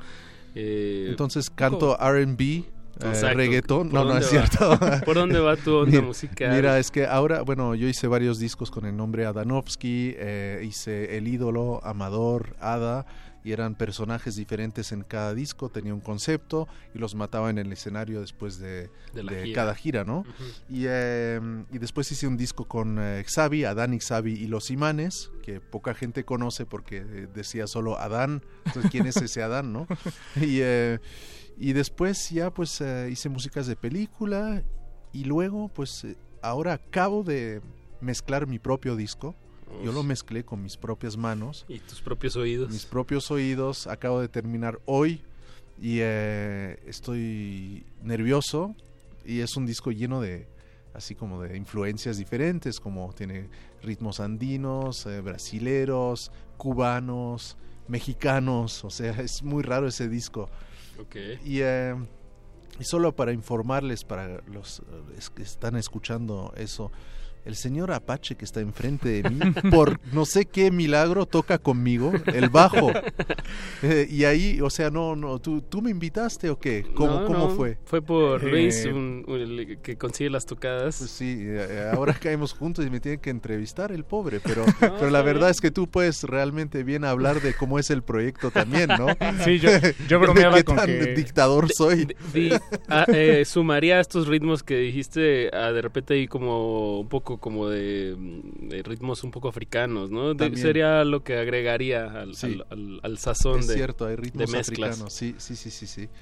Y eh, bueno, y entonces, ah, pues, no sé, eso es como un disco muy personal, ¿no? Es la primera vez que, que hago un disco tan personal, he hecho todo por mí mismo, entonces he hecho en casa, eh, en estudio, en casa, en varios países, o sea, es, es muy especial para mí ese disco. ¿Y, y lo hiciste con algún personaje? ¿Creaste un personaje o No, ya no, ya no personajes, ya no me llama Adanovsky, Ya no quieres matar a nadie. No, ya, ya, ya, ya. Dejé de ser un asesino, eh, No, todo ahora lo- amo a la gente y ya está. Bueno. Sí. Y, y, pues dando dando vida a este nuevo a este nuevo disco, ¿ya tienes nombre del, del Del disco? disco sí, se llama Esencia Solar. Esencia Solar. Solar. porque es el disco el más verdadero que he hecho hasta hoy, o sea, el que tiene letras más, eh, eh, más luminosas, ¿no? Porque siempre antes cantaba tristeza, melancolía, ahora tengo ganas de cantar algo más alegre, ¿no? Porque la verdad es que si cantas todas las noches, estoy mal, me siento solo, eh, que son Mm. unas canciones que tenías, un momento de edad te lo crees, ¿no? Y empiezas a estar deprimido, de verdad. Entonces dije, no, ya, tengo que cantar canciones, me siento feliz. Bueno, no, no, no, no digo eso, pero, pero bueno, sí, sí actúa en, en- en la psique de, de uno, ¿no? ¿Y qué fue primero? ¿Cantar sobre la felicidad porque de repente ya estuviste más feliz o cantaste, digamos, más feliz para llegar a ser más Pues feliz? mira, fue, fue muy natural, o sea, yo eh, eh, estaba con mi, mi mujer y, y ella estaba embarazada y de repente Ah. empecé a componer esas canciones y, y salieron así, con, con una energía de, de renovación, de, de una nueva vida. Esperanza. de esperanza, entonces salió así, salió así, no sé, y las letras me... eh, antes yo lo que hacía es que escribía unas letras, eh, no sé, durante tres horas, después seguía cinco días después, un mes después, pero ahora sí que estaba mucho más enfocado, o sea, las letras les escribía y si no había terminado en la noche o el día siguiente, o sea, en dos días me echaba una canción, letras. Entonces así como, como un escritor dedicado, ¿no? Y, y entonces son canciones que también eh, tienen la edad de tu hijo, más o menos. Sí, Sí. tienen la edad de mi hijo esas canciones. Entonces, Sí, sí, sí, y, y están, apenas van a salir ahora, finales de octubre, principios de noviembre, sale el Esencia disco. Solar. Esencia Solar, Adán Jodorowsky, y em, de hecho con una portada dibujada por mi padre, que es Alejandro Jodorowsky, y, em, y me hizo un dibujo, le pedí un dibujo y a su, mu- él- su mujer hizo los colores, o sea, van a poder ver ya pronto la portada, ¿no? Buenísimo. Sí. Oye, Adán, bueno, ya que mencionas a, a tu padre, pues un, un reconocido artista, eh, ¿cómo, ¿cómo fue crecer, cuéntanos, de, en, en París, eh, pues rodeado de, pues de personajes, no sé, algo que nos quieras compartir no de... sé, pues llegaba de todo, llegaba George Harrison, llegaba eh, Marilyn Manson, Peter, Wow. Peter. Gabriel, eh, llegaba, no sé, eh, o sea, conocimos de todo, o sea, Rosanna Arquette, Arquette que bueno, hoy ya no la conocen tanto, eh, eh, Charlize Theron, eh, bueno, no De sé, todo. o sea, la- hasta la, la, la candidata a la presidencia, eh, eh, o sea, vi de todo pasar en la casa, ¿no? Unos dibujantes increíbles, Moebius, eh, Giger, eh, eh, no sé, bueno, había de todo, ¿no? ¿Y tú tuviste algún encuentro con alguno de estos personajes que, que, Ah, no sé, tal vez de chiquito era... Perdón, te Ah, sí. interrumpo, pero me Por- acuerdo que ah, una por vez favor. era, eh, era niño y en la época habían fax, ¿no? Ajá. Y llegó un fax de Eddie Murphy. Eddie Murphy eh, diciendo me encanta tu trabajo, el topo y todo eso. Yo dije, wow, Eddie Murphy. Era Increíble. Eddie Murphy, el ¿Y que qué? menos te esperas, ¿no? Claro. ¿Le respondiste algo? No, no, yo no, mi padre, yo Ah, era ok, niño. eh. no, dijo- y mi padre llegó, Eddie Murphy fax. me escribió, dijo. Y también había, ¿cómo se llama? Eh, eh, el que Ah, actuó en The Wrestler, eh, eh, Mickey Rourke también. Ah, Mickey Rourke. Sí, Oh, sí, bien. bueno, habían celebridades, pero... Pero bueno, entonces al final eso ya no como era no era muy impresionante, era como algo normal que llegaba a la casa, no personajes, poetas. Claro. Y, y se podía de repente hacíamos cenas y te parabas en la mesa y te meabas en la sopa para y ja ja ja y, y, y Muy hacíamos batallas de huevos. eh, eh, no, era era era todo un- una obra de arte, ¿no? Crecer en esa casa. Claro. Sí. Era normal. Sí, sí. Llegaban los escritores surrealistas. O sea, bueno, miles de, de anécdotas, ¿no? Y, y de todas esta, pues, esta amalgama de influencias de gente, pues, en, en el medio creativo, eh, ¿cómo, cómo fue tu, digo, has tenido acercamiento a la actuación y, y- pero cómo fue la, la música, qué fue Pues la verdad es que fue lo que te yo llevó creo a que la fue música? por mi madre, porque mi madre tocaba piano y eh, ella como que componía canciones, eh, cantaba tipo un poco ópera, "Oh, uh", así cuando cantaba piano y lloraba, ¿no? Y yo sé, pero ¿por qué lloras? Y nunca entendía. Después entendí años más tarde que su padre la había abandonado cuando ella tenía tres años y eh, él tocaba música. Entonces ella se relacionaba con la música a través de la tristeza con su padre, ¿no? Y entonces... eh, entonces yo tenía un poco eso, veía eso y me daba tristeza, pero ella me regaló mi primer eh, four tracks, ¿cómo se dice? Mi- Una, una grabadora de cuatro canales. Una grabadora de cuatro canales, me dijo, toma, es para ti. Y empecé a tocar guitarra, en otra pista grabé voz y empezó así. Y me regaló discos y tomé los vinilos de mis padres que tenían de los 70 originales, ¿no? Las ediciones que todavía tengo. Eso. Y, eh, y me acuerdo que mi madre me puso Elvis Presley y ahí como que me volví loco. Elvis Presley, The Platters, Jerry Lee Lewis, eh, eh, Chuck Berry, todo el rock and roll es lo primero que me llamó. Y ya. Y vámonos. Y vámonos. Y ya. Eh, pues Adán, para pues, nuestros audio escuchas, les, les tenemos la grata información de que se trajo su guitarra y que, que va a pasar lo que más me gusta en este espacio, Paco. ¿Qué es lo que más te gusta, Pache? No, ya sé, la verdad.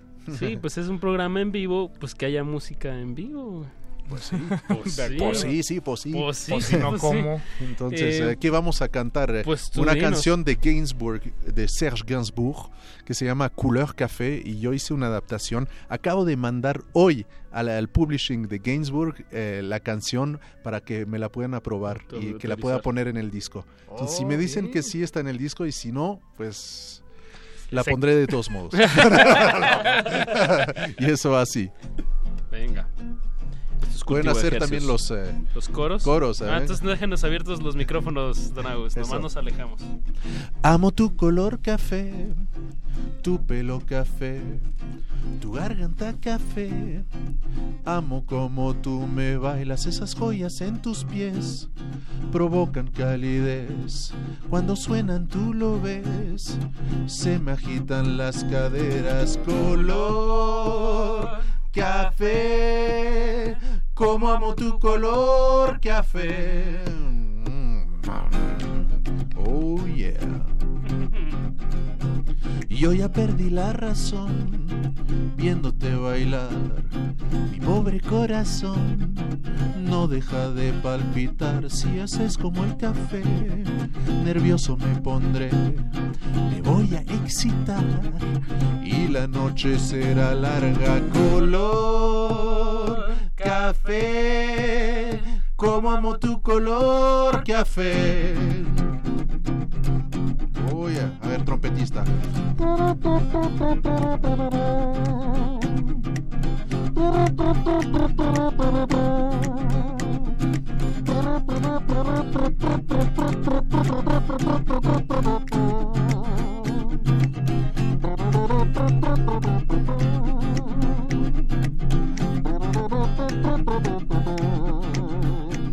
El amor ya lo pensé, es como el café. Ahora que lo probé, el antojo se me fue. Ya me cansé del café y ya terminé. De su olor me olvidé. Recuérdame el sabor que tiene color café. Como amo tu color café. De nuevo. Color café. Como amo tu color café. Cultivo de ejercicios. Hay que aplaudir con los dedos. es que es muy estruendoso una mano contra la otra. Sí. Un chasquido está. Es una caricia. Es una caricia al oído. Sí. Adán, aprovechando ya. pues, ¿Hacer otra? otra, otra, bueno, otra, vamos. otra. Voy a hacer eh, eh, una vieja canción en la época eh, donde estaba, estaba, me sentía un poco solo. A ver. Me siento oh, oh, oh, oh, solo, abandonado, no deseado. Quiero ser otro, pero en el fondo siempre fue amado. Eh, Pero en el fondo, ya no me acuerdo de las letras. Siempre fue Radio en vivo. Acompañado. Porque me siento así. Si todo brilla en sí. Me quiero ir de aquí, lejos de mí. Intento curarme, solo amarme, pero nada lo cambia. Vivo con rabia, a veces me quiero, a veces me odio, pero hoy es tan obvio. Quiero ser otro, porque me siento así. Si todo brilla en sí, me quiero ir de aquí, lejos de mí.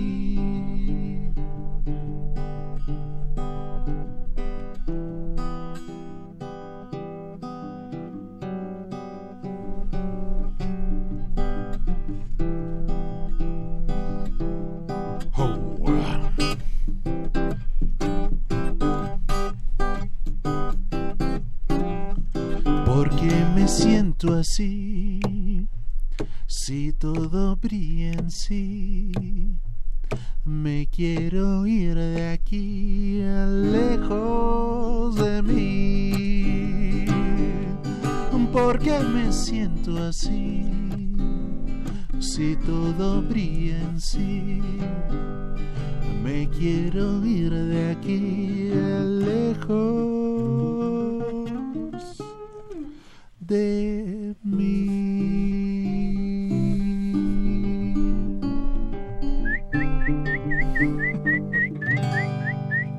Cultivo de ejercicios.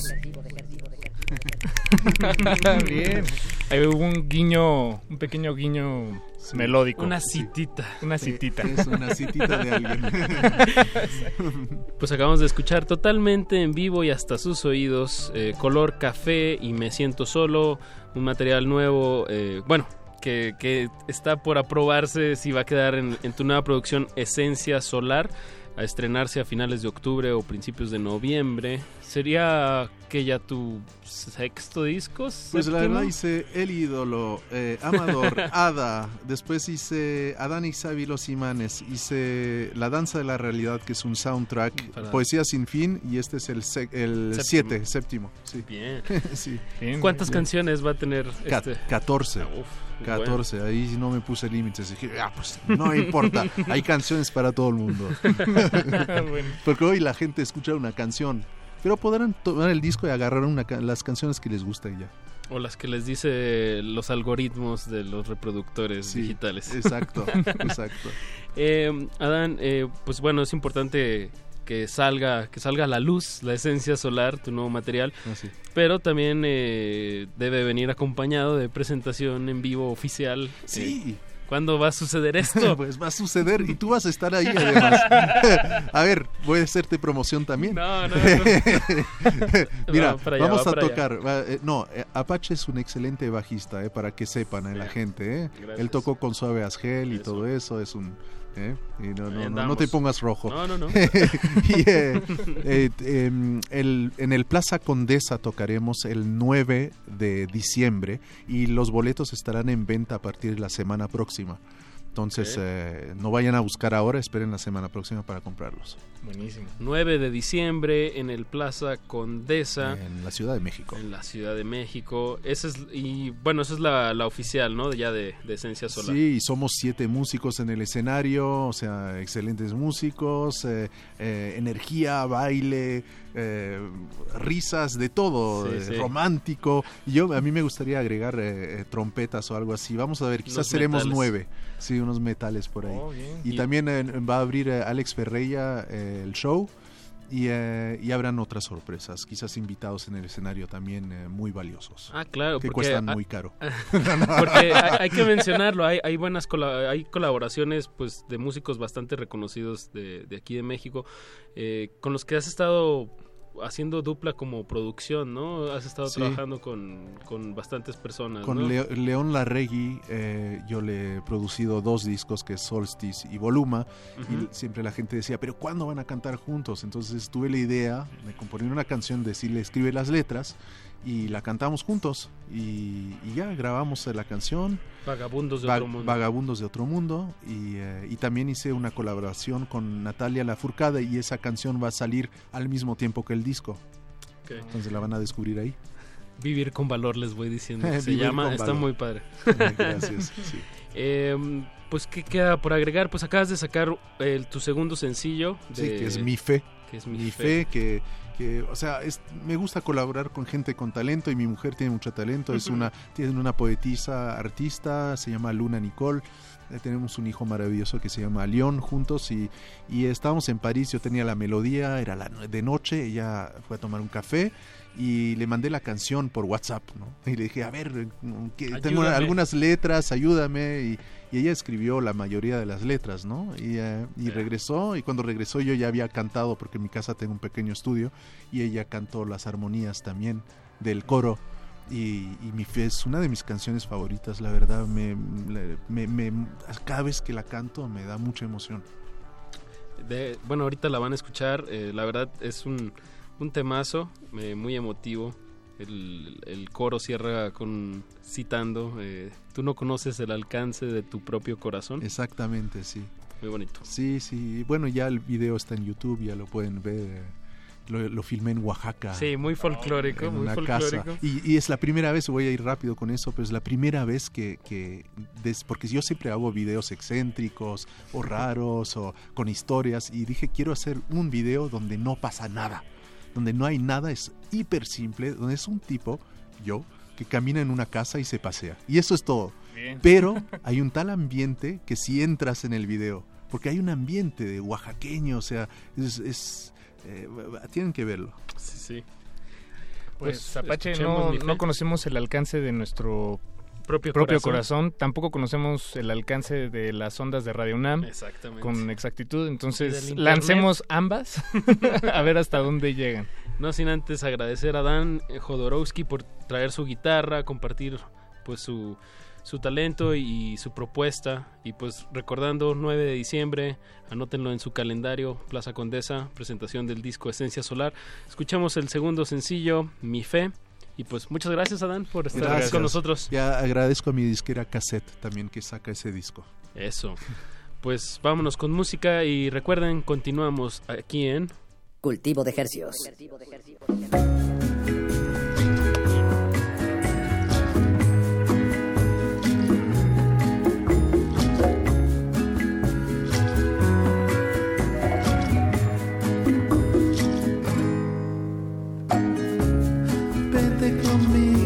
más allá de este velo. La forma en que te cierras al mundo. Proteges lo que brilla en ti.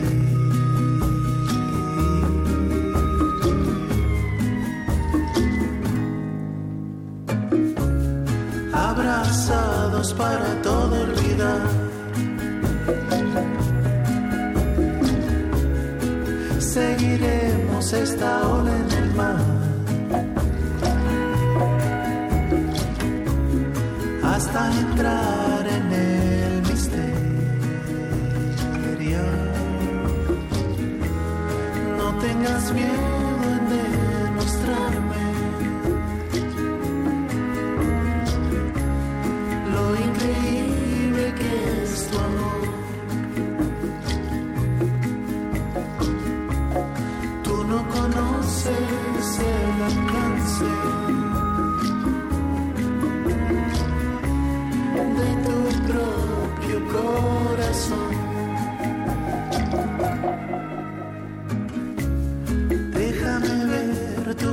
herido.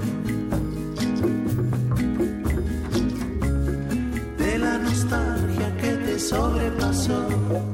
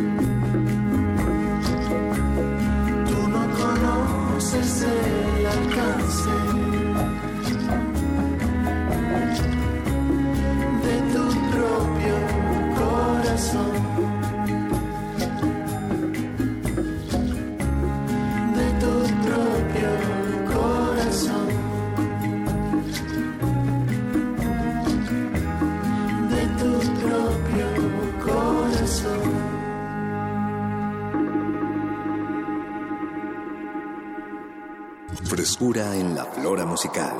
Cultivo de Jercias.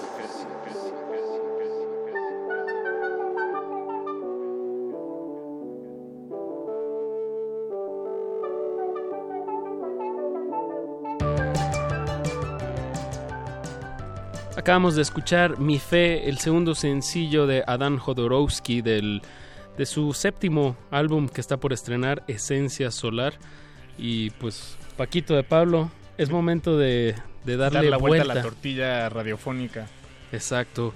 Que en que me gusta cuando a veces hay coincidencias en digo, me gusta también que a veces son eh, proyectos muy dispares los que a veces traemos en esta sección. Pero en este, en esta, sí tienes razón, en este, en esta ocasión hay similitudes, similitudes, hay paralelismos, hay puntos que unir entre el lado A y el lado B de esta emisión. Tuvimos hace unos momentos a Dan Jodorowsky que ya se retira y ahora entra a esta cabina nuestra invitada de esta noche a quien vamos a disectar frente a sus oídos. Ella es Daniela Aspala y la recibimos también con un aplauso radiofónico. Cuando dijiste la palabra disectar, nomás vi la cara de expresión, la expresión Ah, en la cara de Daniela. no te avisamos me antes. encanta escuchar palabras que no se escuchan a menudo. Qué Eso es lindo. bueno. Te juro que me enteré recién cuando llegué que estaba Dan. Y fue como, "Oh", porque además creo que no lo veía desde la grabación del disco. Ah, mira, ahí está Ah, ya pues ahí la está ya. Gracias, Miren, gracias. Hay, hay una hermandad entre Eso. los dos. O sea, eh, Adán produjo mi disco, que está por salir muy pronto. Creo, no creo que salgamos el mismo día, creo que Adán sale un poquito antes. ¿Saben qué, qué día sale el disco de Adán? Eh, nos dijo que a finales de octubre, Bueno, igual de que yo, igual que yo, vamos a hacer así. Mira, otra competencia, similitud. Otra competencia. Y dices que no se veían desde la grabación, ¿eso cuánto, cuánto ¿Hace lleva? cuánto ¿Hace cuánto fue? Eh, mediados de mayo. Ah, ok. Sí, hace mucho que no lo veo. ¿Y en cuánto tiempo lo, lo grabaron? ¿Cuánto estuvieron Fueron ahí en 20 el días. estudio? 20 10 días. días al principio, 10 días después. ¿Aquí en México lo Sí, grabaron? En el estudio de Reino, codependiente. Ok. Bueno, hay que contextualizar a la audiencia. Eh, Daniela Espala, pues compositora, cantante, músico de Córdoba, Argentina. Estoy en lo correcto. Bien. Y bueno, pues platícanos. Ahorita nos vamos a detalle y vamos a escuchar una de estas canciones de, de tu nueva producción.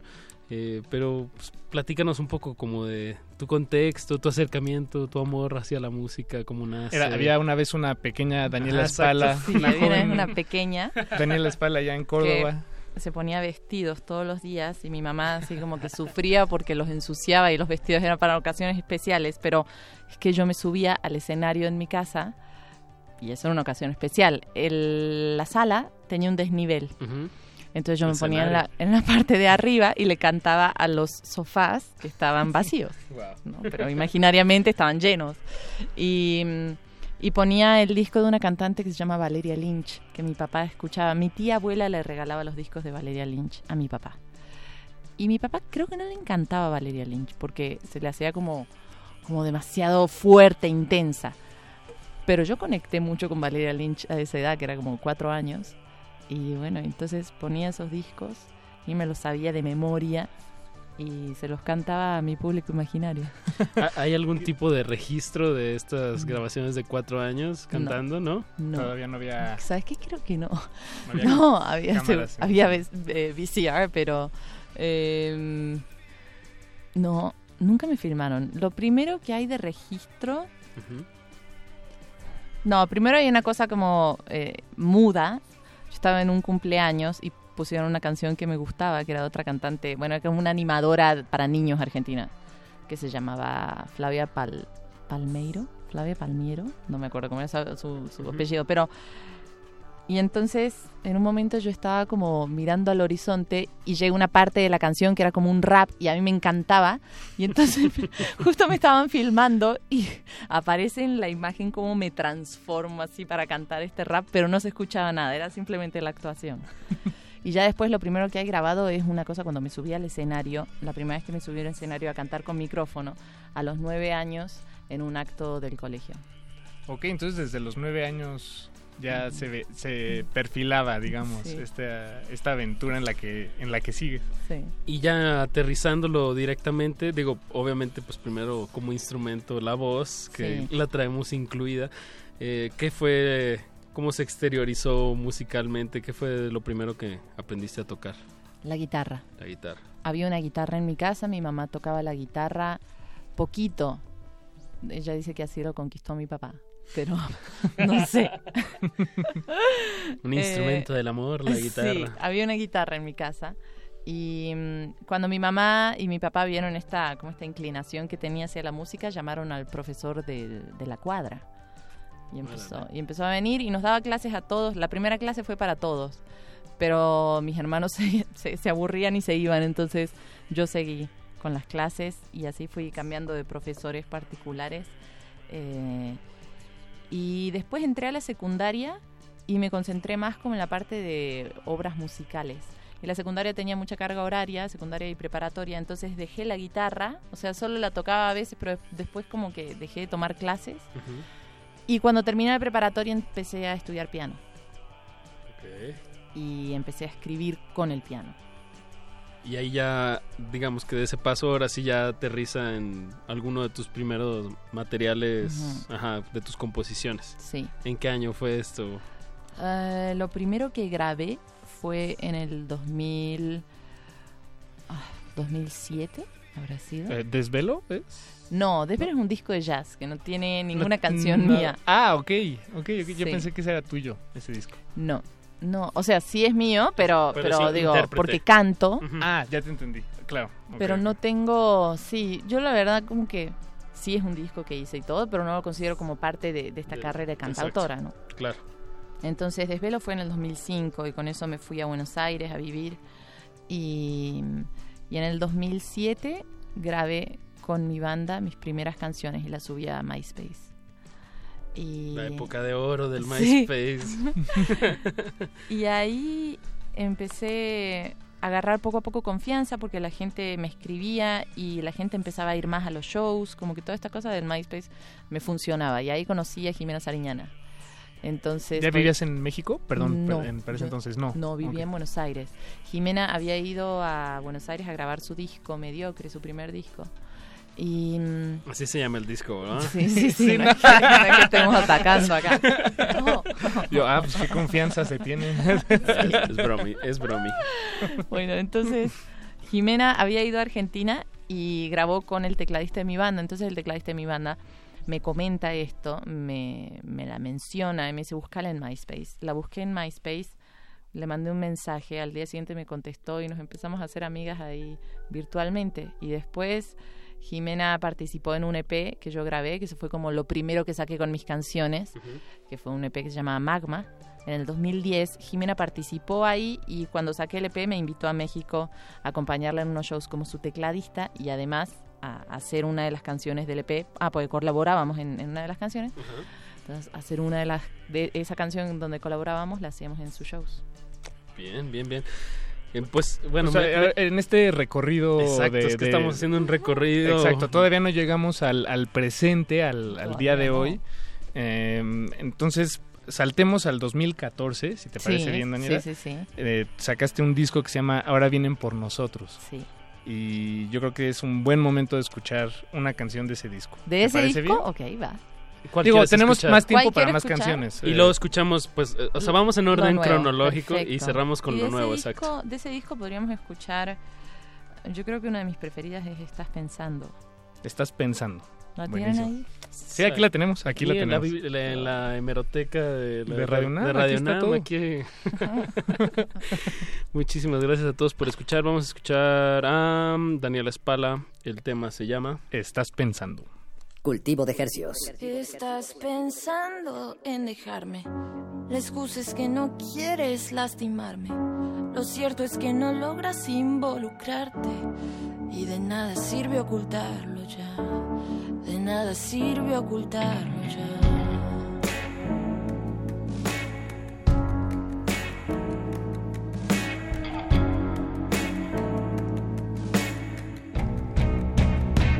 Ya está planeado. No vas a hacerte para atrás ni consultarlo. ¿Qué hacer si no estás interesado? Esto se tiene que terminar. Esto se tiene que terminar. Esto se tiene que terminar. Esto se tiene que terminar.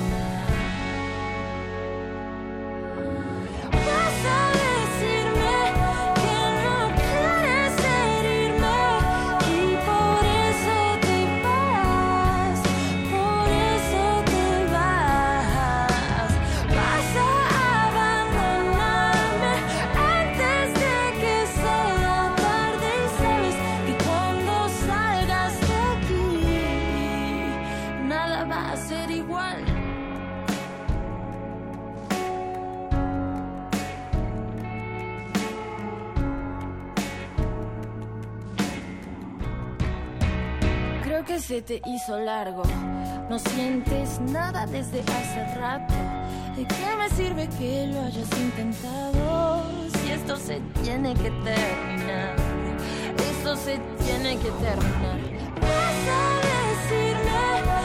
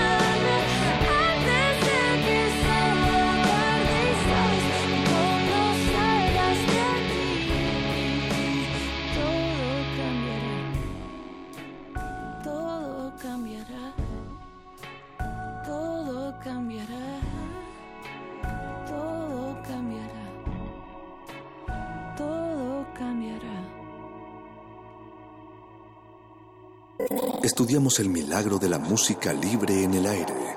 Cultivo de Jercias.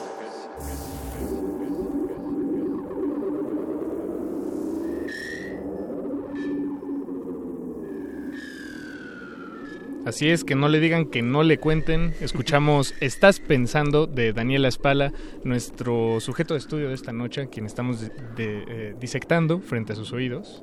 Que no le digan, que no le cuenten, porque es mentira lo que uno no mira. Pero esto es radio, entonces aquí aplica cuando no lo escuchas. No sé cómo acomodarlo, Paco. Sí, no, te- entiendo la idea. Em, dejémoslo así. Que no rima, pero se entiende la idea. Se ¿no? entiende la idea. Pero bueno, estamos radio en vivo, radio en vivo. radio en vivo con Daniela Espala en casa y nos estabas contando, Daniela, tu... eh, estamos haciendo un breve, resumido repaso de, de tus inicios en, en la música. Eh, dimos un salto cuántico al 2014 cuando sacaste Sí. tu primer álbum de larga duración. Ujú. Para ese entonces eh, ya vivías en México. Ya vivía en México. Claro, Claro, es- esos años que nos salteamos fueron los años que, en que fui a Argentina y empecé a grabar este disco. Fue un disco que se tardó mucho en grabarse y en salir. Ok. Eh, a veces pasa con algunos discos. Y lo, me- lo que me gusta de este disco que se viene ahora del nuevo es que lo terminé de grabar hace muy poco. Y, Y ya estás o sea, planeando cómo Hay sacarlo. canciones que las escribí ocho meses antes de la salida del disco. ¿no? Entonces, eso es, eso es lo mejor. O menos, menos. Seis meses antes de la salida del disco. Es, es decir, es- son, son canciones y es material Muy que, actual. que- todavía está Muy- dando vueltas en tu Sí. cabeza, ¿no? Sí. No, no, es- no, sé, no lo tuviste que guardar a que se empolvara Exacto, un ratito. claro. Eso está muy bien. Eso está bueno, En pero el bueno, con- con... en el con- congelador. sí. con Ahora vienen por nosotros, lo que hacía era un poco eso, como que trataba de no escucharlo, no tocarlo mucho, porque yo sabía que se venía para, para largo, porque claro, el disco estuvo listo a, final, a mediados del 2012. Y yo me mudé en el 2013 a México ya para sacarlo, que era como medio año de espera, no, no era tan grave. Pero, pero no, es que ahí está, entró el interés de una, de una compañía, de una disquera, para sacarlo. Entonces en las negociaciones se, se Se- pasó un año. mm. ¿Y, y por eso te mudaste a México? O bueno, tuvo que ver el, disco. eh, Bueno, yo lo que pasa es que cuando vine esa vez en el 2010 conocí a un management que fueron los que me dieron la posibilidad de hacer el disco. ok. Entonces, eh, yo en principio estaba firmado con ellos como disquera y ya después entró otra disquera más y entonces en todas esas negociaciones con la segunda disquera eh, fue Se que se hizo más largo, pero pero sí, yo vine vine por por primera vez, la verdad, impulsada por, por este, esta alianza con este management que era Seitrack. Y, y la verdad, ellos hicieron grandes cosas para impulsar esa, o sea, mi carrera desde que llegué. O sea, yo creo que si no hubiera tenido algo así tan seguro, me hubiera dado mucho más miedo De venirte. venirme. Claro. Claro. Pero ¿Y hay que, hay tienes- que dar ¿Hay ese planes de paso. regresar o, o ya ves a México como tu, tu hogar? Sí, veo a México como mi hogar. No hay planes de regresar por ahora. y sobre todo que estoy desarrollando también algo, eh, un- una carrera en la música. Y bueno, hay que hacer base un tiempo. Claro, también. claro, claro. Echar raíz. Exacto. sí. Para luego cosechar. Ah. Y bueno, de este nuevo material eh, se desprende un, un sencillo con un Mm. video que hay que hay que antojarlo, Paquito. Está está muy muy fresco. Bueno, a mí me gustó mucho el, el, el video de tu de tu nuevo material, digo de tu nueva canción Estábamos tan bien. Estábamos también. Pla- Platícanos, descríbenos un poquito, ya que esto es radio, ¿cómo, cómo es este video? Bueno, para todos los que estén escuchando cuando acabe Resistencia Modulada, para que pongan Daniela Espala, estábamos también. O, o que se lo imaginen mientras suena la canción. Ah, se lo inventen. Pero, Mm, por, dónde, dónde se grabó? Este, Se grabó en Acapulco. En Acapulco. La es Acapulco. canción es muy veraniega. Yo nunca, nunca, la verdad no soy una persona veraniega. Eh, Cuando llegué a Acapulco para filmar el video fue como, oh my god, a mí no me gusta calor. esto. ¿Por qué, ¿Por qué se me ocurrió hacer en Acapulco? Pero mm, eh, yo le llevé la canción justamente a, a Dan y era bueno, muy íntima. Tenía como una cosa, bueno, era muy íntima porque la tocaba con la guitarra, pero tenía como una cosa, un ritmo ahí que podía parecer medio veraniego, pero era muy lenta. Y Adán tuvo la idea de acelerarla y en cuanto se grabó la batería y el bajo y todo, agarró como está. Y a medida que se fueron grabando como guitarras, también el resto de los instrumentos, fue Se agarrando como una cosa playera que a mí me encanta. O sea, me en, el, en el estudio me hacía sentir muy bien. Eh, y, y dije, oh, por fin voy a tener una canción playera. Nunca me lo había imaginado. Está bien, hay que, hay que expandirse Ujú. en todos los horizontes posibles. No, la verdad es un, un video muy bien logrado, como dices, muy fresco, muy veraniego. Digo, aquí ya vamos un poquito más hacia el hacia hacia el hacia el otoño, pero bueno, en, Ujú. en, en el invierno del sur es- es va a ser verano. Sí, y vos sabés que en el, en el video hay eh, un corazón, hay una, un personaje que es un corazón gigante y esa idea justamente me la dio Adán. Porque yo quería algo que pudiera flotar en una alberca y que, y que yo después pudiera ir a rescatar porque se tenía que hundir en un momento. Y empecé a preguntarle a amigos, porque yo todavía, o sea, como que tenía la cabeza un poquito limitada. Entonces empecé a preguntar y Adán me dijo, haz un corazón gigante. Y eso fue. Bien, bien. Me fui a buscar una piñata en forma de corazón gigante. algo, bueno, ahorita ya vamos a sonar algo de tu nuevo material. Eh, el, nuevo, el nuevo material. El nuevo material. que, bueno, ¿cuántas canciones van a venir para este, esta nueva etapa de el Daniel nuevo disco El nuevo disco va a salir en octubre, a finales de octubre. Y van a ser 10 canciones, de las cuales la gente ya conoce 3. Okay. O sea, tres han salido en plataformas digitales, que son Amor Difícil, Prometí y Estábamos también. Y va a venir una cuarta canción que va a salir eh, tal vez unos días antes del disco, yeah. y ya el disco. Y anoche soñé que faltaba un mes y casi me muero, pero no, falta un poquito más de un mes. Bien, esos nervios son, son sanos. Eh, pero porque... ya, ya está más allá que que acá, ¿no? Pues ya Me está imagino. hecho, Ya, nomás o es sea, ya coordin- es- coordinar sí. cosas. Venía ¿no? haciendo cálculos en medio del sueño y era como que, no, ¿para cuánto falta? ¿Dónde? Y me desperté en medio de esos cálculos. Pues Daniela, algo que quieras agregar de, de tu tema, estábamos también, o de próximas fechas. eh, Eh, las próximas fechas las voy a estar anunciando la semana que viene. Ok. El nombre del disco lo voy a estar anunciando la semana que viene. Entonces, Ok. la semana que viene se vienen muchas noticias y destapes. Buenísimo. Pues, pues mientras tenemos aquí en, en nuestras manos el, el tema, estábamos tan bien y es momento de sonarlo en todo el Valle de México y en cualquier lugar que, que se deje cachar estas frecuencias. Y pues adelante, no nos queda más que agradecerte Daniela por, por venir aquí a platicar con nosotros un poco y, y poner tu música. Muchas gracias Y te deseamos lo mejor para Muchas este, gracias. este Ya, que salga todo, pues ahí, ahí nos, nos avisas. Claro, sí. Echamos Bien, un. WhatsApp. Pues muchísimas gracias. Gracias. Escuchemos eh, de Daniela Espala, estábamos tan bien. Y, y regresamos aquí. A cerrar el changar. Muy bien. Tenemos regalos. Cultivo de hercios.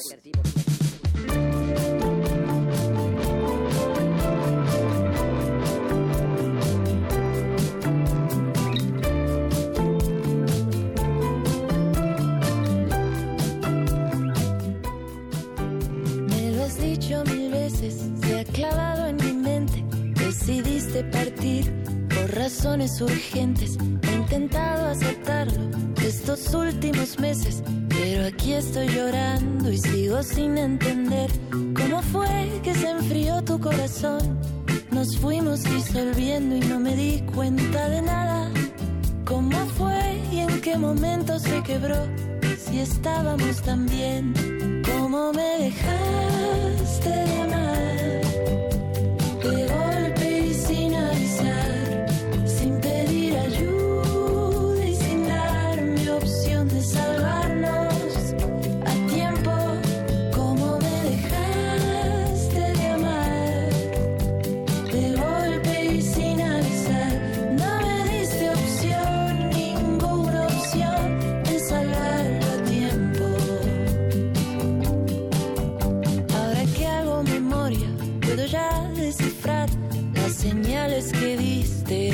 El final. Tus abrazos quemaban, me querían matar, pero sin asustarme y sin hacerme sangrar. Era tanta la distancia en tu interior que estábamos durmiendo casi en camas separadas. Pero era tanta mi paciencia y mi ilusión que no lo pude ver. ¿Cómo me dejaste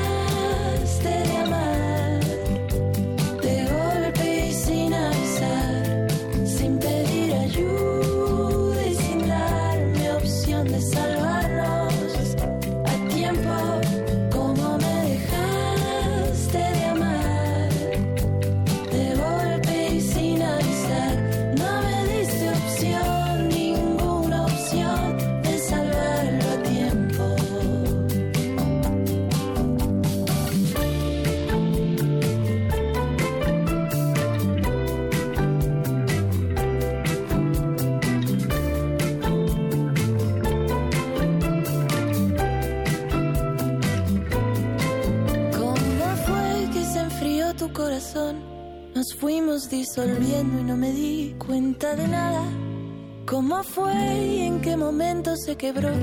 Si estábamos tan bien, ¿cómo me dejaste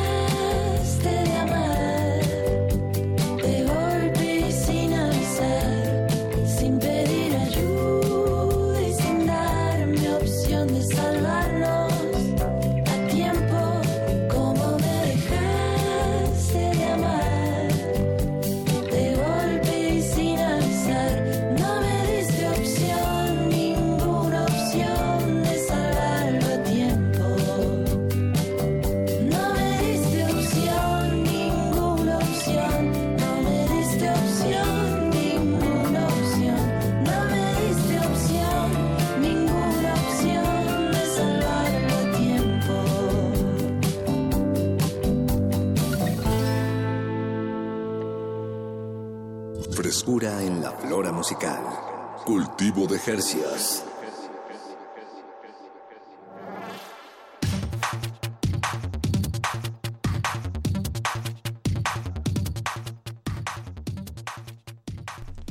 Acabamos de escuchar Estábamos también el nuevo sencillo de Daniela Espala, producido por Adán Jodorowsky, que fue nuestro primer invitado, Paco. Y que, mm, digo, no sé si estoy revelando algo que no debería, lo voy a hacer de todas maneras. No fue a propósito, fue un... Una coincidencia. Fue una coincidencia cósmica, de verdad. O sea, invitamos a Dan por un lado, a Daniela por el otro, y cuando llegaron resulta que van a sacar disco casi casi el- la misma semana. Y que no se habían visto en unos meses y trabajaron juntos. Eso fue exacto. una coincidencia cósmica. Para eso es Y- cultivo de ejercicios, Sí, Paco. Para eso es la radio institucional. Está lleno de, de fuerza, eh, fuer- pero me refiero a fuerza no laboral, sino más bien como la Jedi.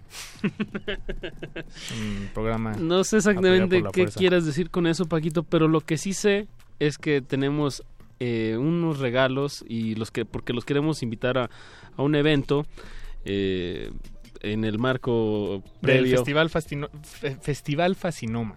Exactamente. Un festival de música electrónica que está por celebrar, eh, por llevar a cabo su segunda edición este año. El año pasado fue la primera.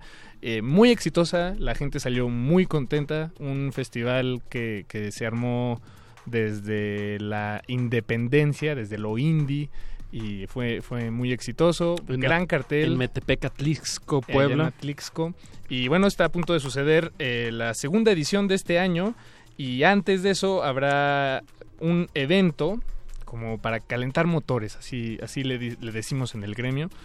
Y tenemos en la línea a Alfredo Ramírez, tal vez ustedes lo conocen como Me and Myself, y que, que por cierto ya ha estado aquí en la cabina con nosotros. Y Alfredo, te damos la bienvenida a estas frecuencias, ¿cómo estás? ¿Qué onda? ¿Cómo están? Súper chido ustedes. ¿Qué onda? Todo bien, Alfredo, qué gusto que, que te tengamos aquí en la línea. Em, pues eh, para, para que nos hagas la invitación formal a este evento que, del que no hemos dicho nada. Claro, pues eh, este 15 de septiembre, el próximo viernes, están invitados todos a caerle. Va a estar Object como invitado principal también de nuestra plataforma como comienzo, que es prototipo. Y eh, bueno, también en, colaboración con nuestros amigos de Fascinoma, que exacto, como dicen ahorita, neta, el festival que hicieron el año pasado estuvo súper cabrón. Este año también va a estar súper chido. Todavía no anuncian eh, eh, mucho. Mucho, pero No, todavía no anuncian, obviamente yo no les voy a decir nada, pero va a estar muy cabrón. Y, este, y, y bueno, eh, pues este 15 de septiembre va a estar muy chido también. Espero que vayan también. eh, realmente creo que la alineación de todo el, de todo el, bueno, más bien de la fiesta, que es The White Visitation, Coscoy y bueno, nosotros como prototipo vamos a estar tocando y toda la alineación vale la pena porque está muy acorde según nosotros a lo que toca Object, que en realidad Object es como muy multifacético, entonces está muy chido por eso. antójale a nuestra audiencia que igual y, y- y está interesada en la electrónica, pero no conoce este proyecto de Object. Eh, ¿qué, no- qué nos puedes decir al respecto? Eh, bueno, Ob- Ob- Object para mí es uno de mis DJs favoritos porque creo que es de los, si no de los pocos, bueno, de los que yo conozco, que de verdad puede mezclar de todo, al menos de, de los géneros de música electrónica. Tiene una cultura muy extensa, entonces, aparte de que lo hace muy bien, eh, la línea, la narrativa que tiene dentro de su set es muy interesante porque no siento que corte como el mood, ¿no? Siempre siempre lo lleva más arriba y si de repente corta un poquito o baja un poquito el mood, creo que lo hace como para bien, ¿no? Como para que la gente descanse. Entonces me gusta mucho ese mood precisamente y lo recomiendo mucho porque también como productores creo que es un ejemplo que ha renovado, ha revolucionado las formas de hacer música también hoy en día.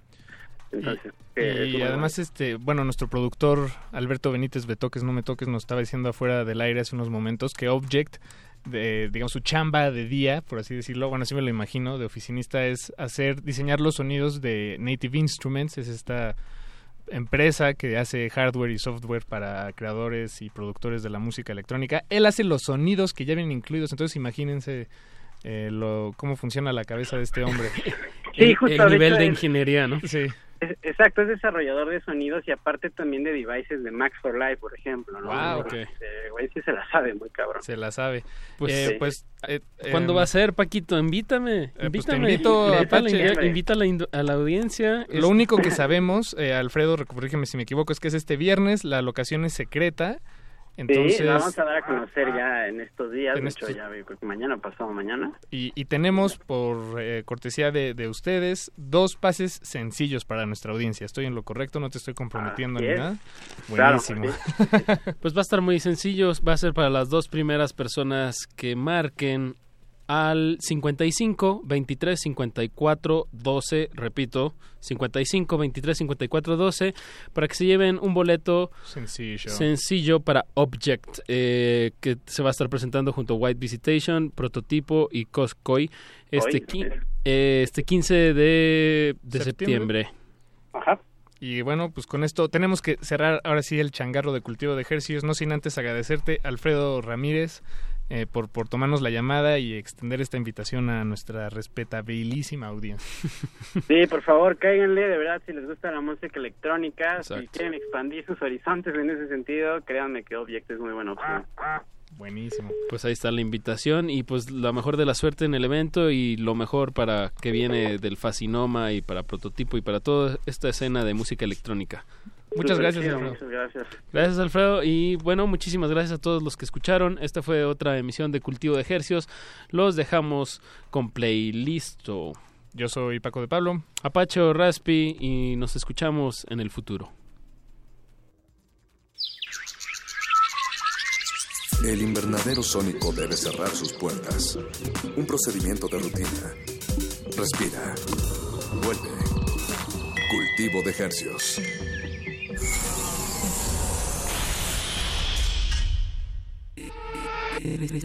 Resistencia modulada. Resistencia modulada. El rito comienza en el escenario. Los sonidos emergen, deambulan por el recinto, se cuelan en los oídos y estremecen los sentidos. Festival Intersección. los encuentros sonoros de Radio UNAM. Todos los viernes a las 21 horas en vivo desde la sala Julián Carrillo. Escúchalos a través del 96.1 de FM, www.radiounam.unam.mx o ven a Adolfo Prieto 133 Colonia del Valle, cerca del Metrobús Amores. La entrada es libre.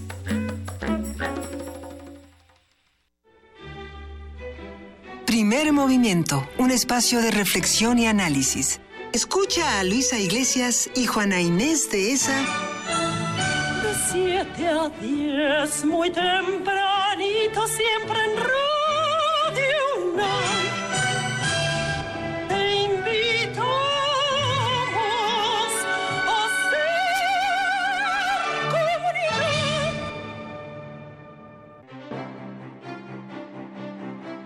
Llega a su última semana de exhibición la magna muestra Picasso y Rivera, Conversaciones a través del tiempo, integrada por 147 obras entre óleos, obra gráfica y decenas de objetos grecorromanos, ibéricos y aztecas. La exposición revela la influencia recíproca entre estos dos artistas, así como la herencia cultural reflejada en sus obras. Picasso y Rivera, Conversaciones a través del tiempo, se puede visitar en el Museo del Palacio de Bellas Artes. Una orquesta en la cocina Cuarteto de cuerdas en el auto. y un violonchelo solista sentado en el sillón favorito de la sala. Orquesta Filarmónica de la UNAM. Desde la sala Nezahualcóyotl, Escucha los conciertos los domingos al mediodía. desde la comodidad de tu casa. 96.1 FM. Radio UNAM. Resistencia modulada. Este espacio se llena con la personalidad de cada quien. Este espacio suena igual que el pasado y las aficiones de una persona. Aquí los individuos entran a descomponerse en las partículas musicales que los conforman. Playlist. Conciertos unipersonales de amplio formato.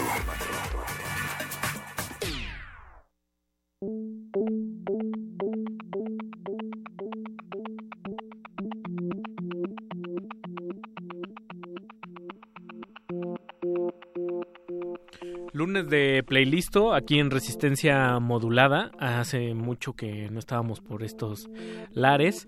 Yo soy Ricardo Pineda, bienvenidos una vez más a esta emisión que solemos decir de complacencias para personajes poco complacientes o en su caso muy exigentes y con un gusto muy particular. ya una de nuestras fechas favoritas, el Festival Aural, que se va a llevar a cabo del 20 al 24 de, de septiembre en diferentes puntos de la Ciudad de México.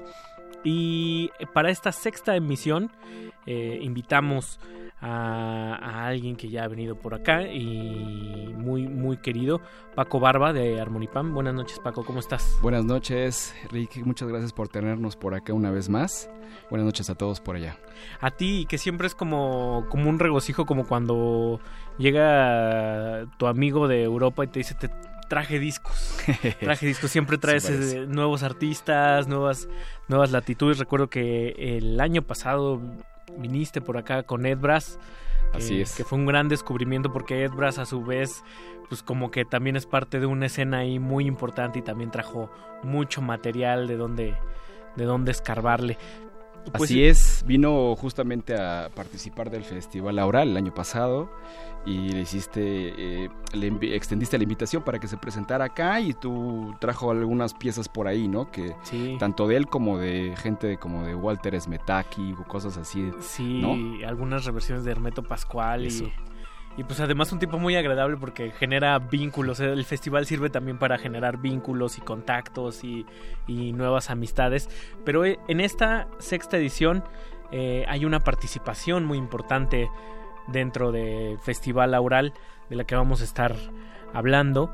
Eh, Armonipam cura una, una sección número uno qué es Armonipam y cómo se relaciona con, con Festival Aural, porque tengo entendido que hay como una colaboración ya previa de ediciones anteriores. Así es. Eh, bueno, sí, la, la, la, colaboración que hemos tenido con, con el Festival Aural o el acercamiento que hemos tenido hacia el festival viene ya de, de, algunos años. Haber trabajado, el primer show que hicimos fue el de Sonra Orchestra con, con, este, con el festival, fue en el Teatro Esperanza Iris. Y de ahí hicimos como una, una sinergia interesante, como muy natural con Rogelio. Empezamos a trabajar en ciertas cosas y en ciertos artistas de forma muy específica. Y nos fuimos involucrando más y más, eh, digamos que en la programación y en otros aspectos del festival. Eh, Armonipan por ser una plataforma de curaduría que, que promueve el, diálogo internacional entre artistas, eh, sobre todo artistas sonoros o de música creativa. De forma muy natural eh, eh, emergió y empezó a trabajar con el Festival Aural de lleno en la parte de la programación que se lleva a cabo junto con Rogelio. Y hemos trabajado de esta manera. La, la diferente, la, la, diferencia que tenemos ahora es de que eh, presentamos un bloque específico. Y este bloque específico tiene mucho que ver con el registro y con la documentación de los artistas con los que estamos invitando a trabajar. O sea, Armonipan, es, a pesar de esta plataforma de curaduría, trabaja también como una especie de, do, de plataforma documental o de archivo en donde le ayudamos a artistas a crear nuevo trabajo y a presentarlo fuera de, de, sus ámbitos regulares. Que siempre es bien, bien necesario porque muchas veces no se atiende el, el asunto del registro y la, y la, memoria, ¿no? Exacto, viene justamente de, de, esa parte, ¿no? Como la memoria cultural, la memoria artística y, y, y la documentación. Eh, entonces, damos pie a este nuevo, digamos, a esta nueva parte de Aural, Armonipan, que, que va a tener mucho que ver con, con, la documentación y cómo crear la memoria a través de estas publicaciones que por lo regular son eh, en forma de, de, libro de artista y disco o disco flex y póster. Eh, y siempre dan como esa, permiten esa forma de, de, de salir un poco del, del, disco clásico, ¿no? Claro, y además para quienes no sepan, Armonipan tiene un diseño ahí muy minimalista, bastante chulo. Yo tengo mis ediciones de, de Nana Vasconcelos. Eh, músico brasileño y, y, primero salió en un libro con un CD en formato especial y ahora eh, después salió un vinil, clear vinil eh, transparente, muy, muy, chulo, ¿no? Sí, justo el, justo el, el, el, libro fue la parte documental de cómo rescatamos la obra sonora de Nana Vasconcelos para que des, para posteriormente sacarlo en vinil. Entonces ahora eh, va a empezar a suceder algo muy similar con el Festival Aural fuera de las fuera de los de las publicaciones que son parte de, de Armonipan y que se van a presentar dentro del de, festival que ya hablaremos de eso en un ratito sí. eh, vamos a comenzar a crear una especie de documentación y memoria del festival a través eh, de la documentación propiamente como, como libro eh, y como disco, los artistas que están participando y las, las obras que se están presentando en este en, este, en esta edición van a ser posteriormente parte de una publicación. Hay ahí una, una colaboración muy importante de, este, de Rob Mazurek con, con Rogelio Sosa, que lo, lo, tuve que convencer a, a, tocar en su, en su propio, en su propio festival, festival que, que, que, puede prestarse. Sí. Bueno, yo también si fuera director y músico sí. me generaría ahí. No fue fácil, no fue fácil, no, no, este, no le parecía muy buena idea. Lo convencí, creo que es una parte importante porque eh, Rogelio participa de, de, de, de Harmonipan como, como artista y se nos ocurrió ahí como hacer una, eh, una colaboración importante que podría ser la partida para este tipo de publicaciones, ¿no? Y que de, de la misma manera da, es un puente para empezar a crear las part, todas la, las publicaciones que queremos hacer del festival. Muy hermoso, pues vamos primero con una pieza, ¿qué te parece? Una, una de tus selecciones, Alex Durlak, que ya hablaremos más de él, cuándo se va a estar presentando y todas las sorpresas que tiene Harmonipan dentro de, de Aural, que, que van, están de rechupete, mano, ¿no? Vamos a escuchar Strings One, que es Alex Durlak con Damian Valles. Esto es de Comino Records, ¿no? Pues vámonos y escríbanos en redes sociales ahí en Resistencia Modulada en Facebook y en arroba R Modulada en Twitter. Hashtag playlisto si le quieren echar una misiva o una pregunta a nuestro invitado del día de hoy, Paco Barba de Armonipan.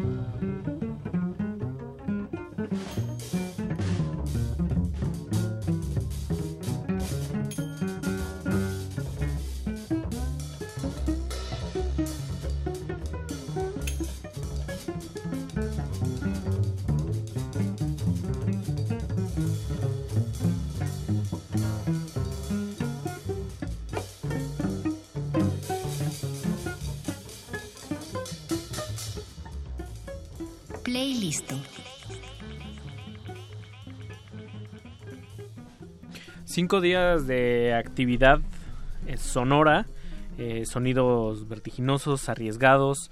eh, se trata también de nueve, en esos cinco días, nueve presentaciones, nueve ciclos de, de actividades donde va a estar presente el nicho, también que Eric Namur y, y, su- sus secuaces, y el querido Paco Barba de Harmonipam.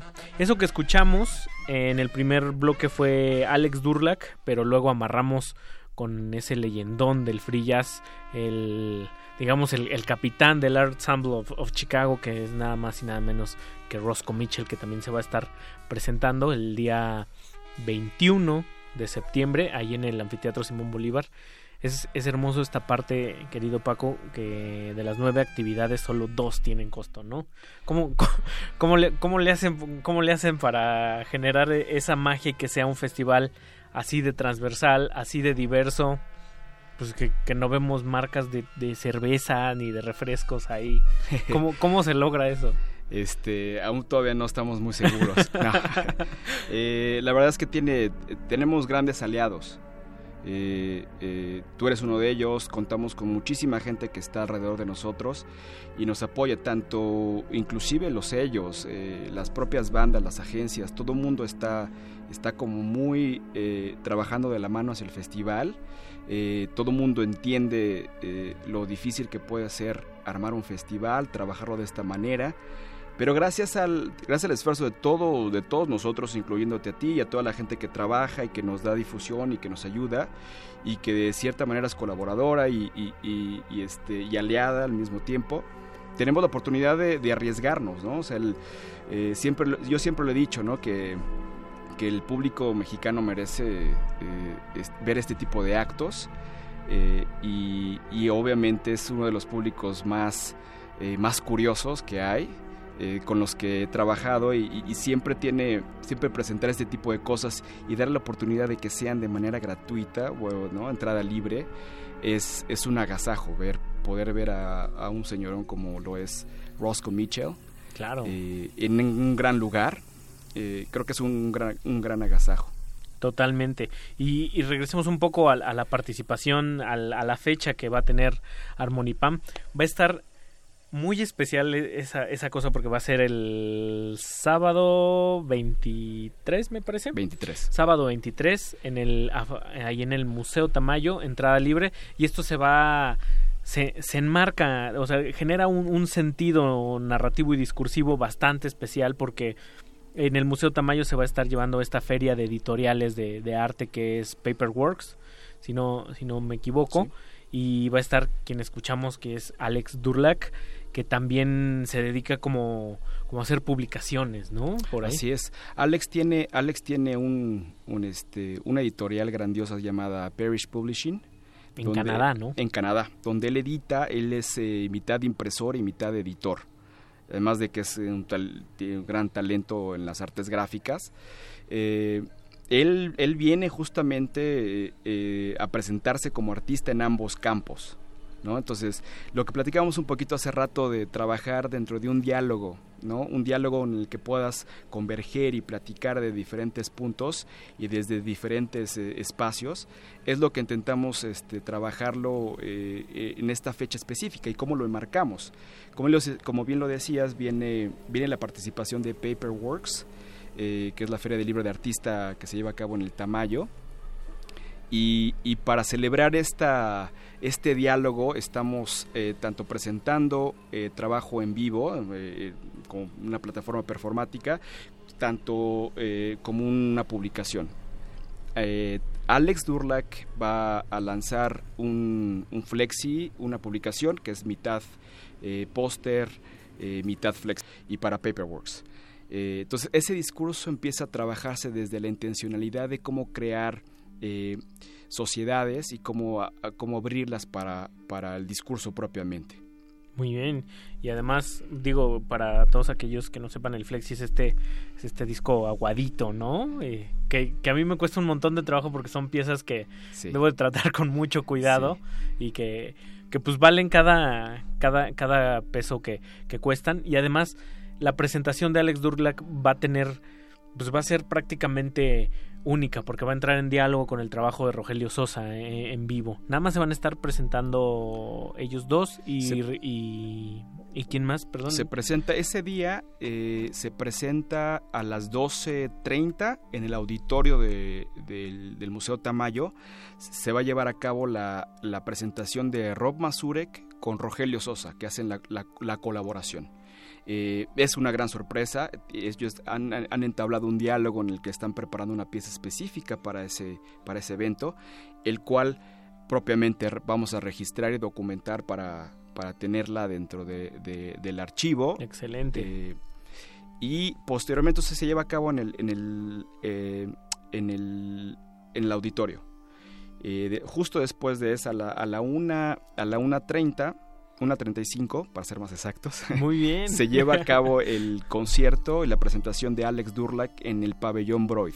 Okay. Donde va a estar presentando esta pieza eh, comisionada para, para, el museo y para Paperworks, que tiene mucho que ver con la, con la publicación que, que nos está presentando este 23. Entonces, son esas dos, esas dos aberturas en términos de diálogo de, entre Rob Mazurek y, y Rogelio Sosa que directamente están colaborando eh, y, bueno, y posteriormente está Alex. Y para quien no sepa quién es Rob Masure, que él es integrante del, del Chicago Underground Duo, que se va a estar presentando justo con Roscoe Mitchell. Ellos van, van a estar juntos en una, en una presentación, que el Chicago Underground Duo es parte de esta pues generación muy prolífica de los 90 que vinieron como a refrescar también un poco el, el free jazz y están entrando también en otras dimensiones sonoras que no se ciñen solamente a digamos la improvisación jazzística, ¿no? Exactamente. Entonces, esta ese es otro esa es otra colaboración y otro diálogo que ya viene de más de más tiempo, ¿no? Que es este Roscoe Mitchell con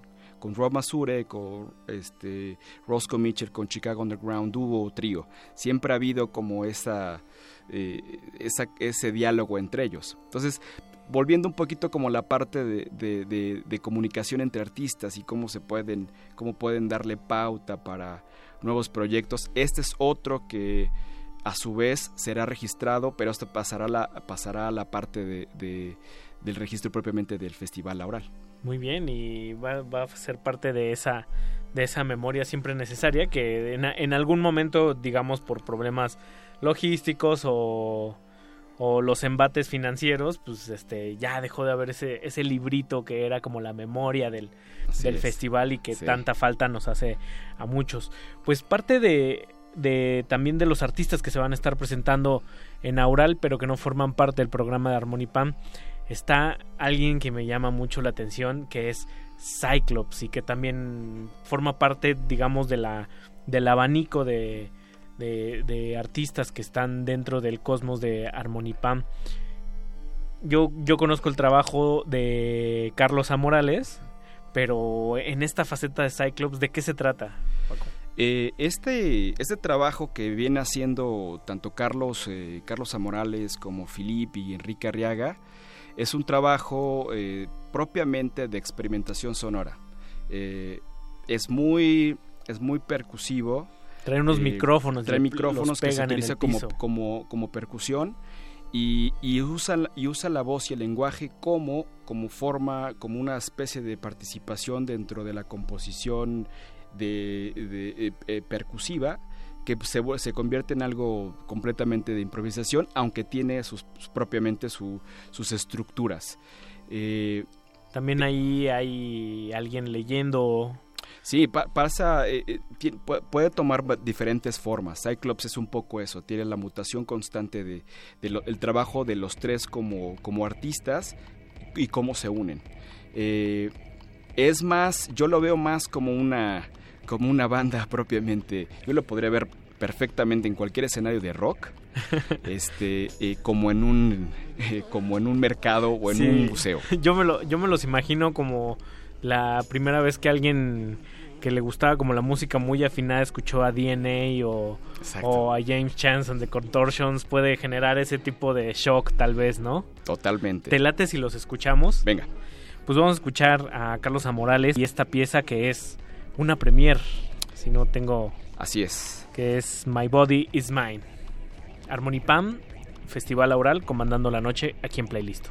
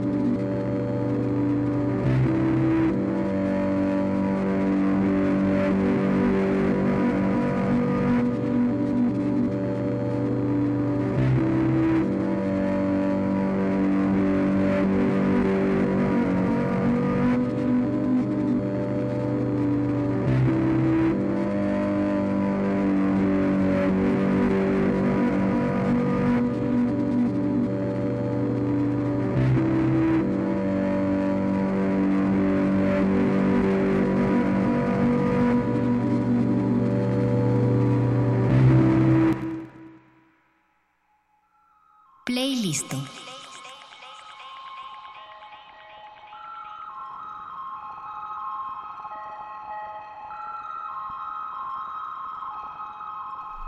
Y estamos de vuelta escuchando pues, diferentes horizontes sonoros. En primero fue Cyclops con una premier cortesía de Harmonipan que nos trae el querido Paco Barba esta noche, quien participa en el festival Aural con una con una curación, con una selección, con un booking, como hombre, hombres orquestas, porque en, en realidad es un festival muy emblemático, pero detrás de ello es un trabajo digamos, múltiple de tres, cuatro personas, ¿no es así? Sí, y digo, que todo mundo eh, se pone diferentes sombreros en el, en el festival y creo que, creo que así es, ¿no? Eh, la, la, dinámica tiene que ser eh, muy, de, muy colectiva, muy horizontal, muy de, de trabajo, muy de, de, de, siempre estar este, intercambiando ideas, eh, entrándole a todo. Eh, digo, tenemos participación en unas cosas eh, que son las que estamos destinados, por así hacerlas, pero todos, todo el mundo trabajamos en todo y los festivales, lo, todos los festivales, los sellos son así, todo. Recuerdo trabajando eh, cuando estaba en Trill Jockey era lo mismo. Eh, trabaja, todo mundo trabajaba, te tienes que poner diferentes sombreros para poder sacar adelante las cosas. Claro, no hay que yo nada más llego y hago mi mi chamba de RP y, y, me voy a casa, ¿no? Así es. Estás como de tiempo completo ahí. Pues escuchamos a, Cyclops y luego también otra premier que fue con, de Rob Masurek. Esto dice Harmonipam, lo van a lo van a editar, ya se editó.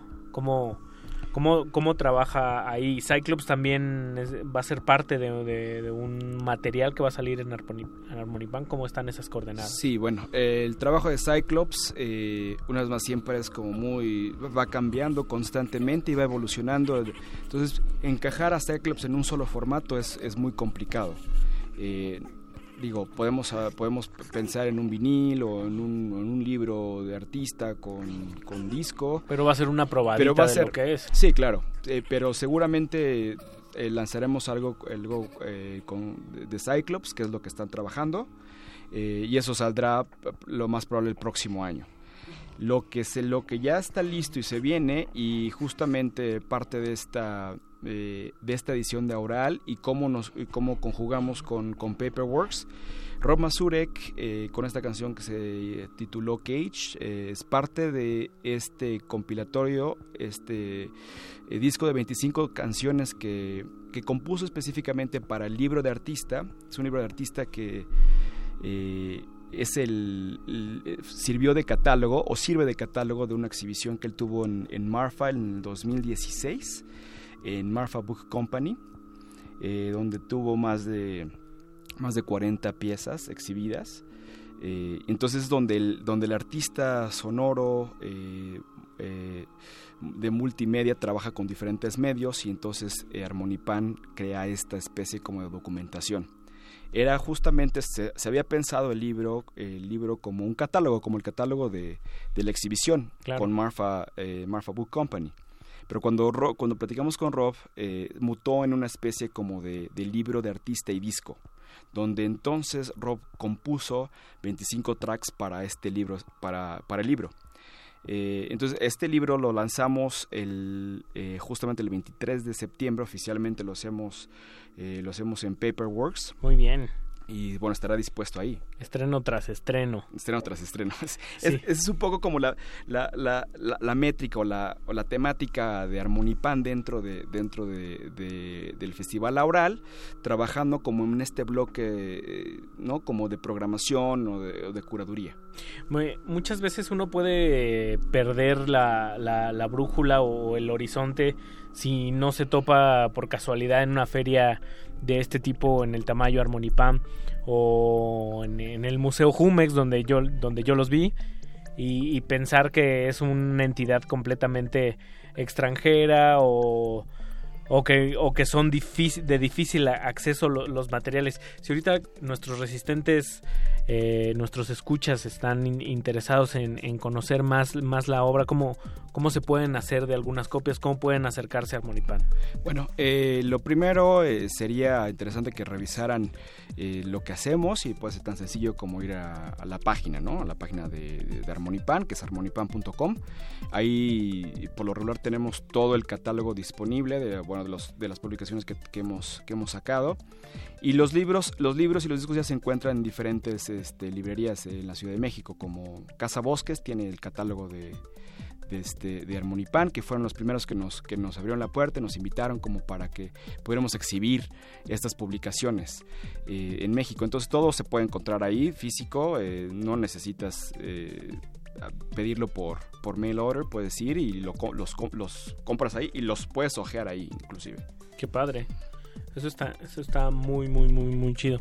Es, es algo que me llama la atención de, de Harmonipam es que atiende estas dos pasiones que son, que, muchas veces tienen sus puntos de, de, encuentro, pero, pero como que están a veces también al mismo tiempo y paradójicamente separadas, ¿no? Que es la música y pues el arte el arte plástico no o sea también por un lado está el fetichismo del objeto pero también está la gente que hace videoinstalación o, o, que hace artes artes visuales y lo conjuga con el con el arte sonoro. En, ese sentido armonipam y aural generan como una sinergia bastante bastante afortunada.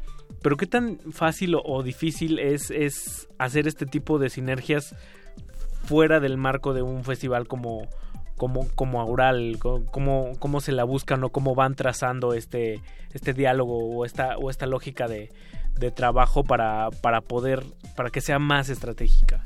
Sí, pues venimos, bueno, eh, la experiencia que tenemos de trabajando con, con, artistas antes de haber trabajado con Festival Aural, eh, nos ha permitido ver el esquema completo de cómo tú podrías distribuir un disco, por ejemplo, ¿no? En, este caso, en el caso específico de un disco.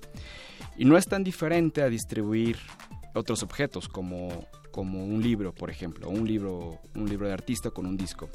la, importancia, que, la importancia que, se refiere a, tener estas colaboraciones es justamente los artistas. Eh, el apoyo que tenemos de los artistas y el interés para lanzar su, su material con nosotros es lo que realmente hace la diferencia. Eh, en el caso específico de, de, Rob, eh, a él lo conocemos de mucho tiempo, de cuando eh, tuvimos trabajos con Thrill Jockey y él era parte del, sello. Y siempre trabajamos, tenemos muchos amigos en común.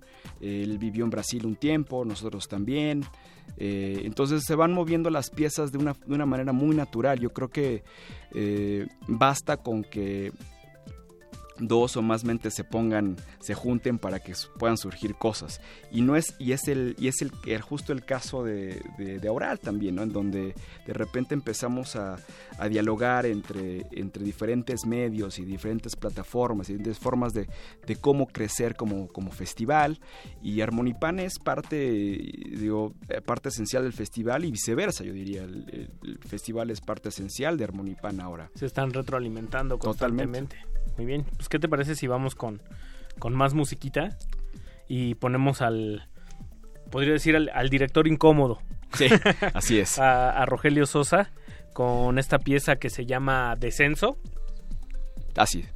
Ah, este, por ahí tenemos un, un, un traspié en el que creo que que no que no lo encontramos. Estamos haciendo un, un poco de tiempo. Pero mientras podemos decir las redes sociales también, arroba R modulada en Twitter o resistencia modulada en, en, Facebook. O en todo caso podemos escuchar primero a Rob Masurek en lo, en, lo que vamos...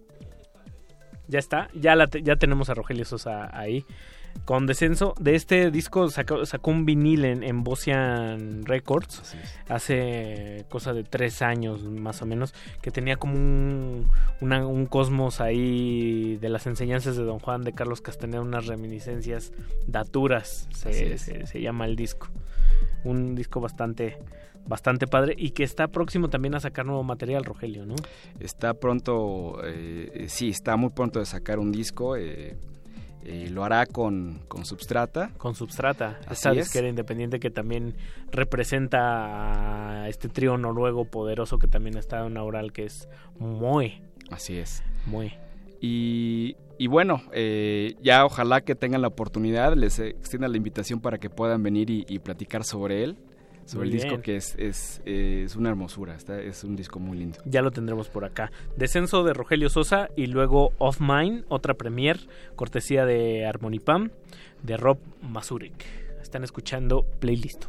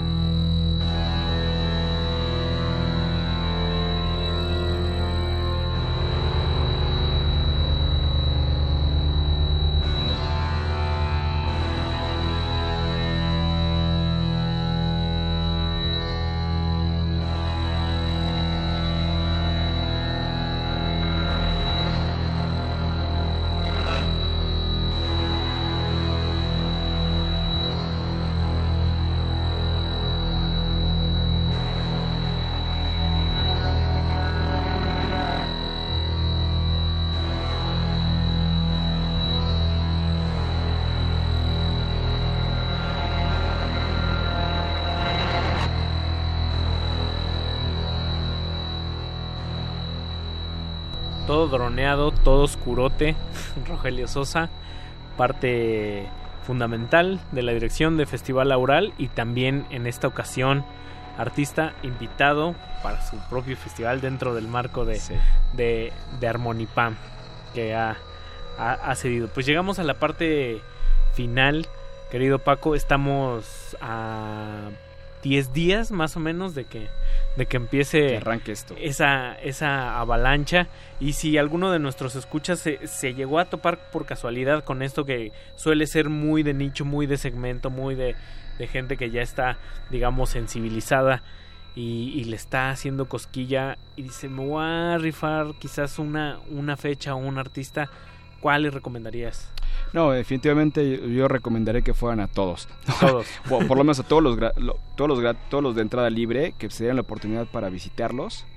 Eh, yo creo que yo creo que yo recomendaría que eh, visitaran y fueran a ver este gran concierto de Chicago Underground Duo con Roscoe Mitchell. Y inmediatamente saliendo se van a dar cuenta que van a querer descubrir los otros. Entonces, Muy bien. es como un buen es un buen momento introductorio para que si alguien que no conoce el festival pueda pueda hacerlo de esa manera y ya bueno obviamente del fin de semana y hay, hay como muchos conciertos eh, entrada libre que te permiten también obtener esa, esa esencia, ¿no?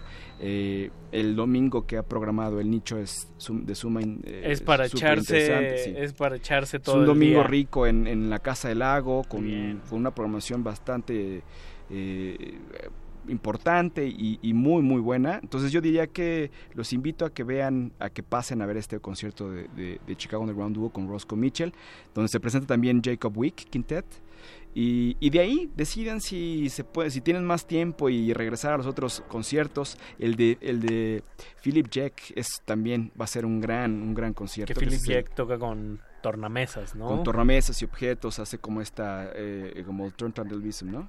Eh, entonces yo creo que esta parte es este es un gran concierto eh, eh, es difícil es difícil como Lo sé, eh, lo escoger sé. solo uno Siempre, siempre es la, siempre es la pregunta Sí. cliché y la pregunta Sí. incómoda, por eso este, trato, trato de, de hacerla regularmente, pero justo, justo es para eso, es, es buena idea agarrarlo de la puntita, del, del inicio, que es o sea, el, el, digamos el miércoles inicia con, con Bodyhead, Lightning Bolt y Zeke.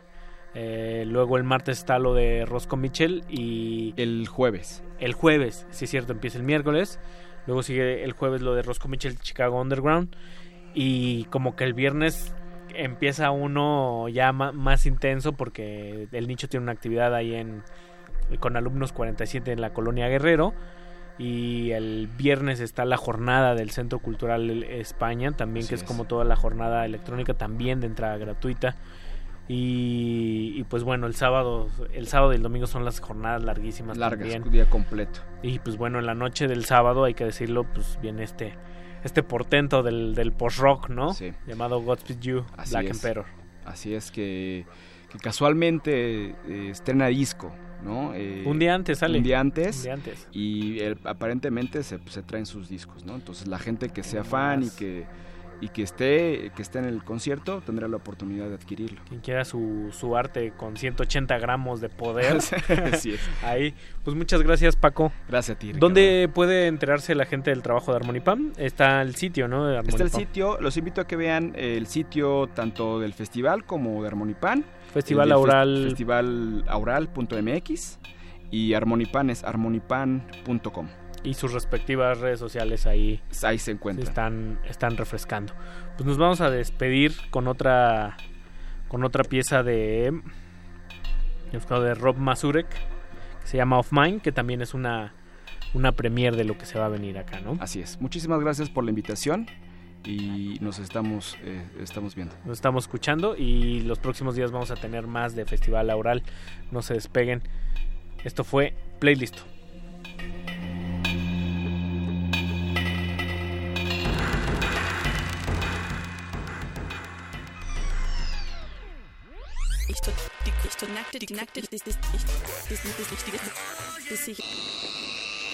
El simulador ha resistido más tiempo esta sobrecarga sináptica. Necesitamos evacuarlo mientras se enfría. Play listo.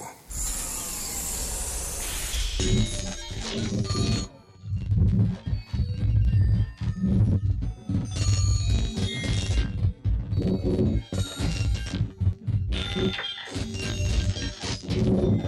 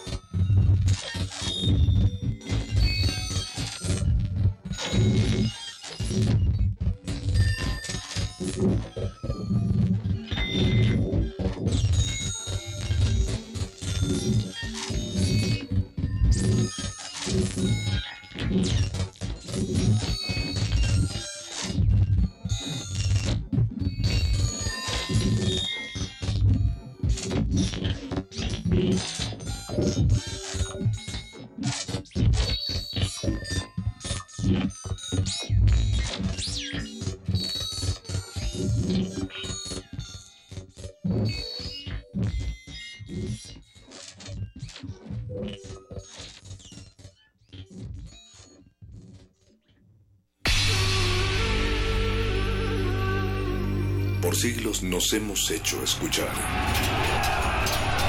Nacimos como parte de esa inmensa mayoría. Hablar, Escuchar, debatir, proponer, cuestionar.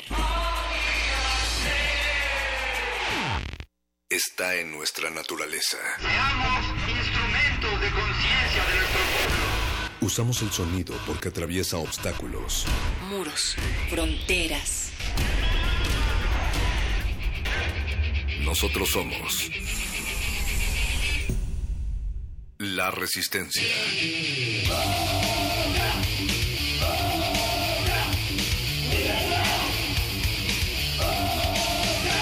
Resistencia modulada.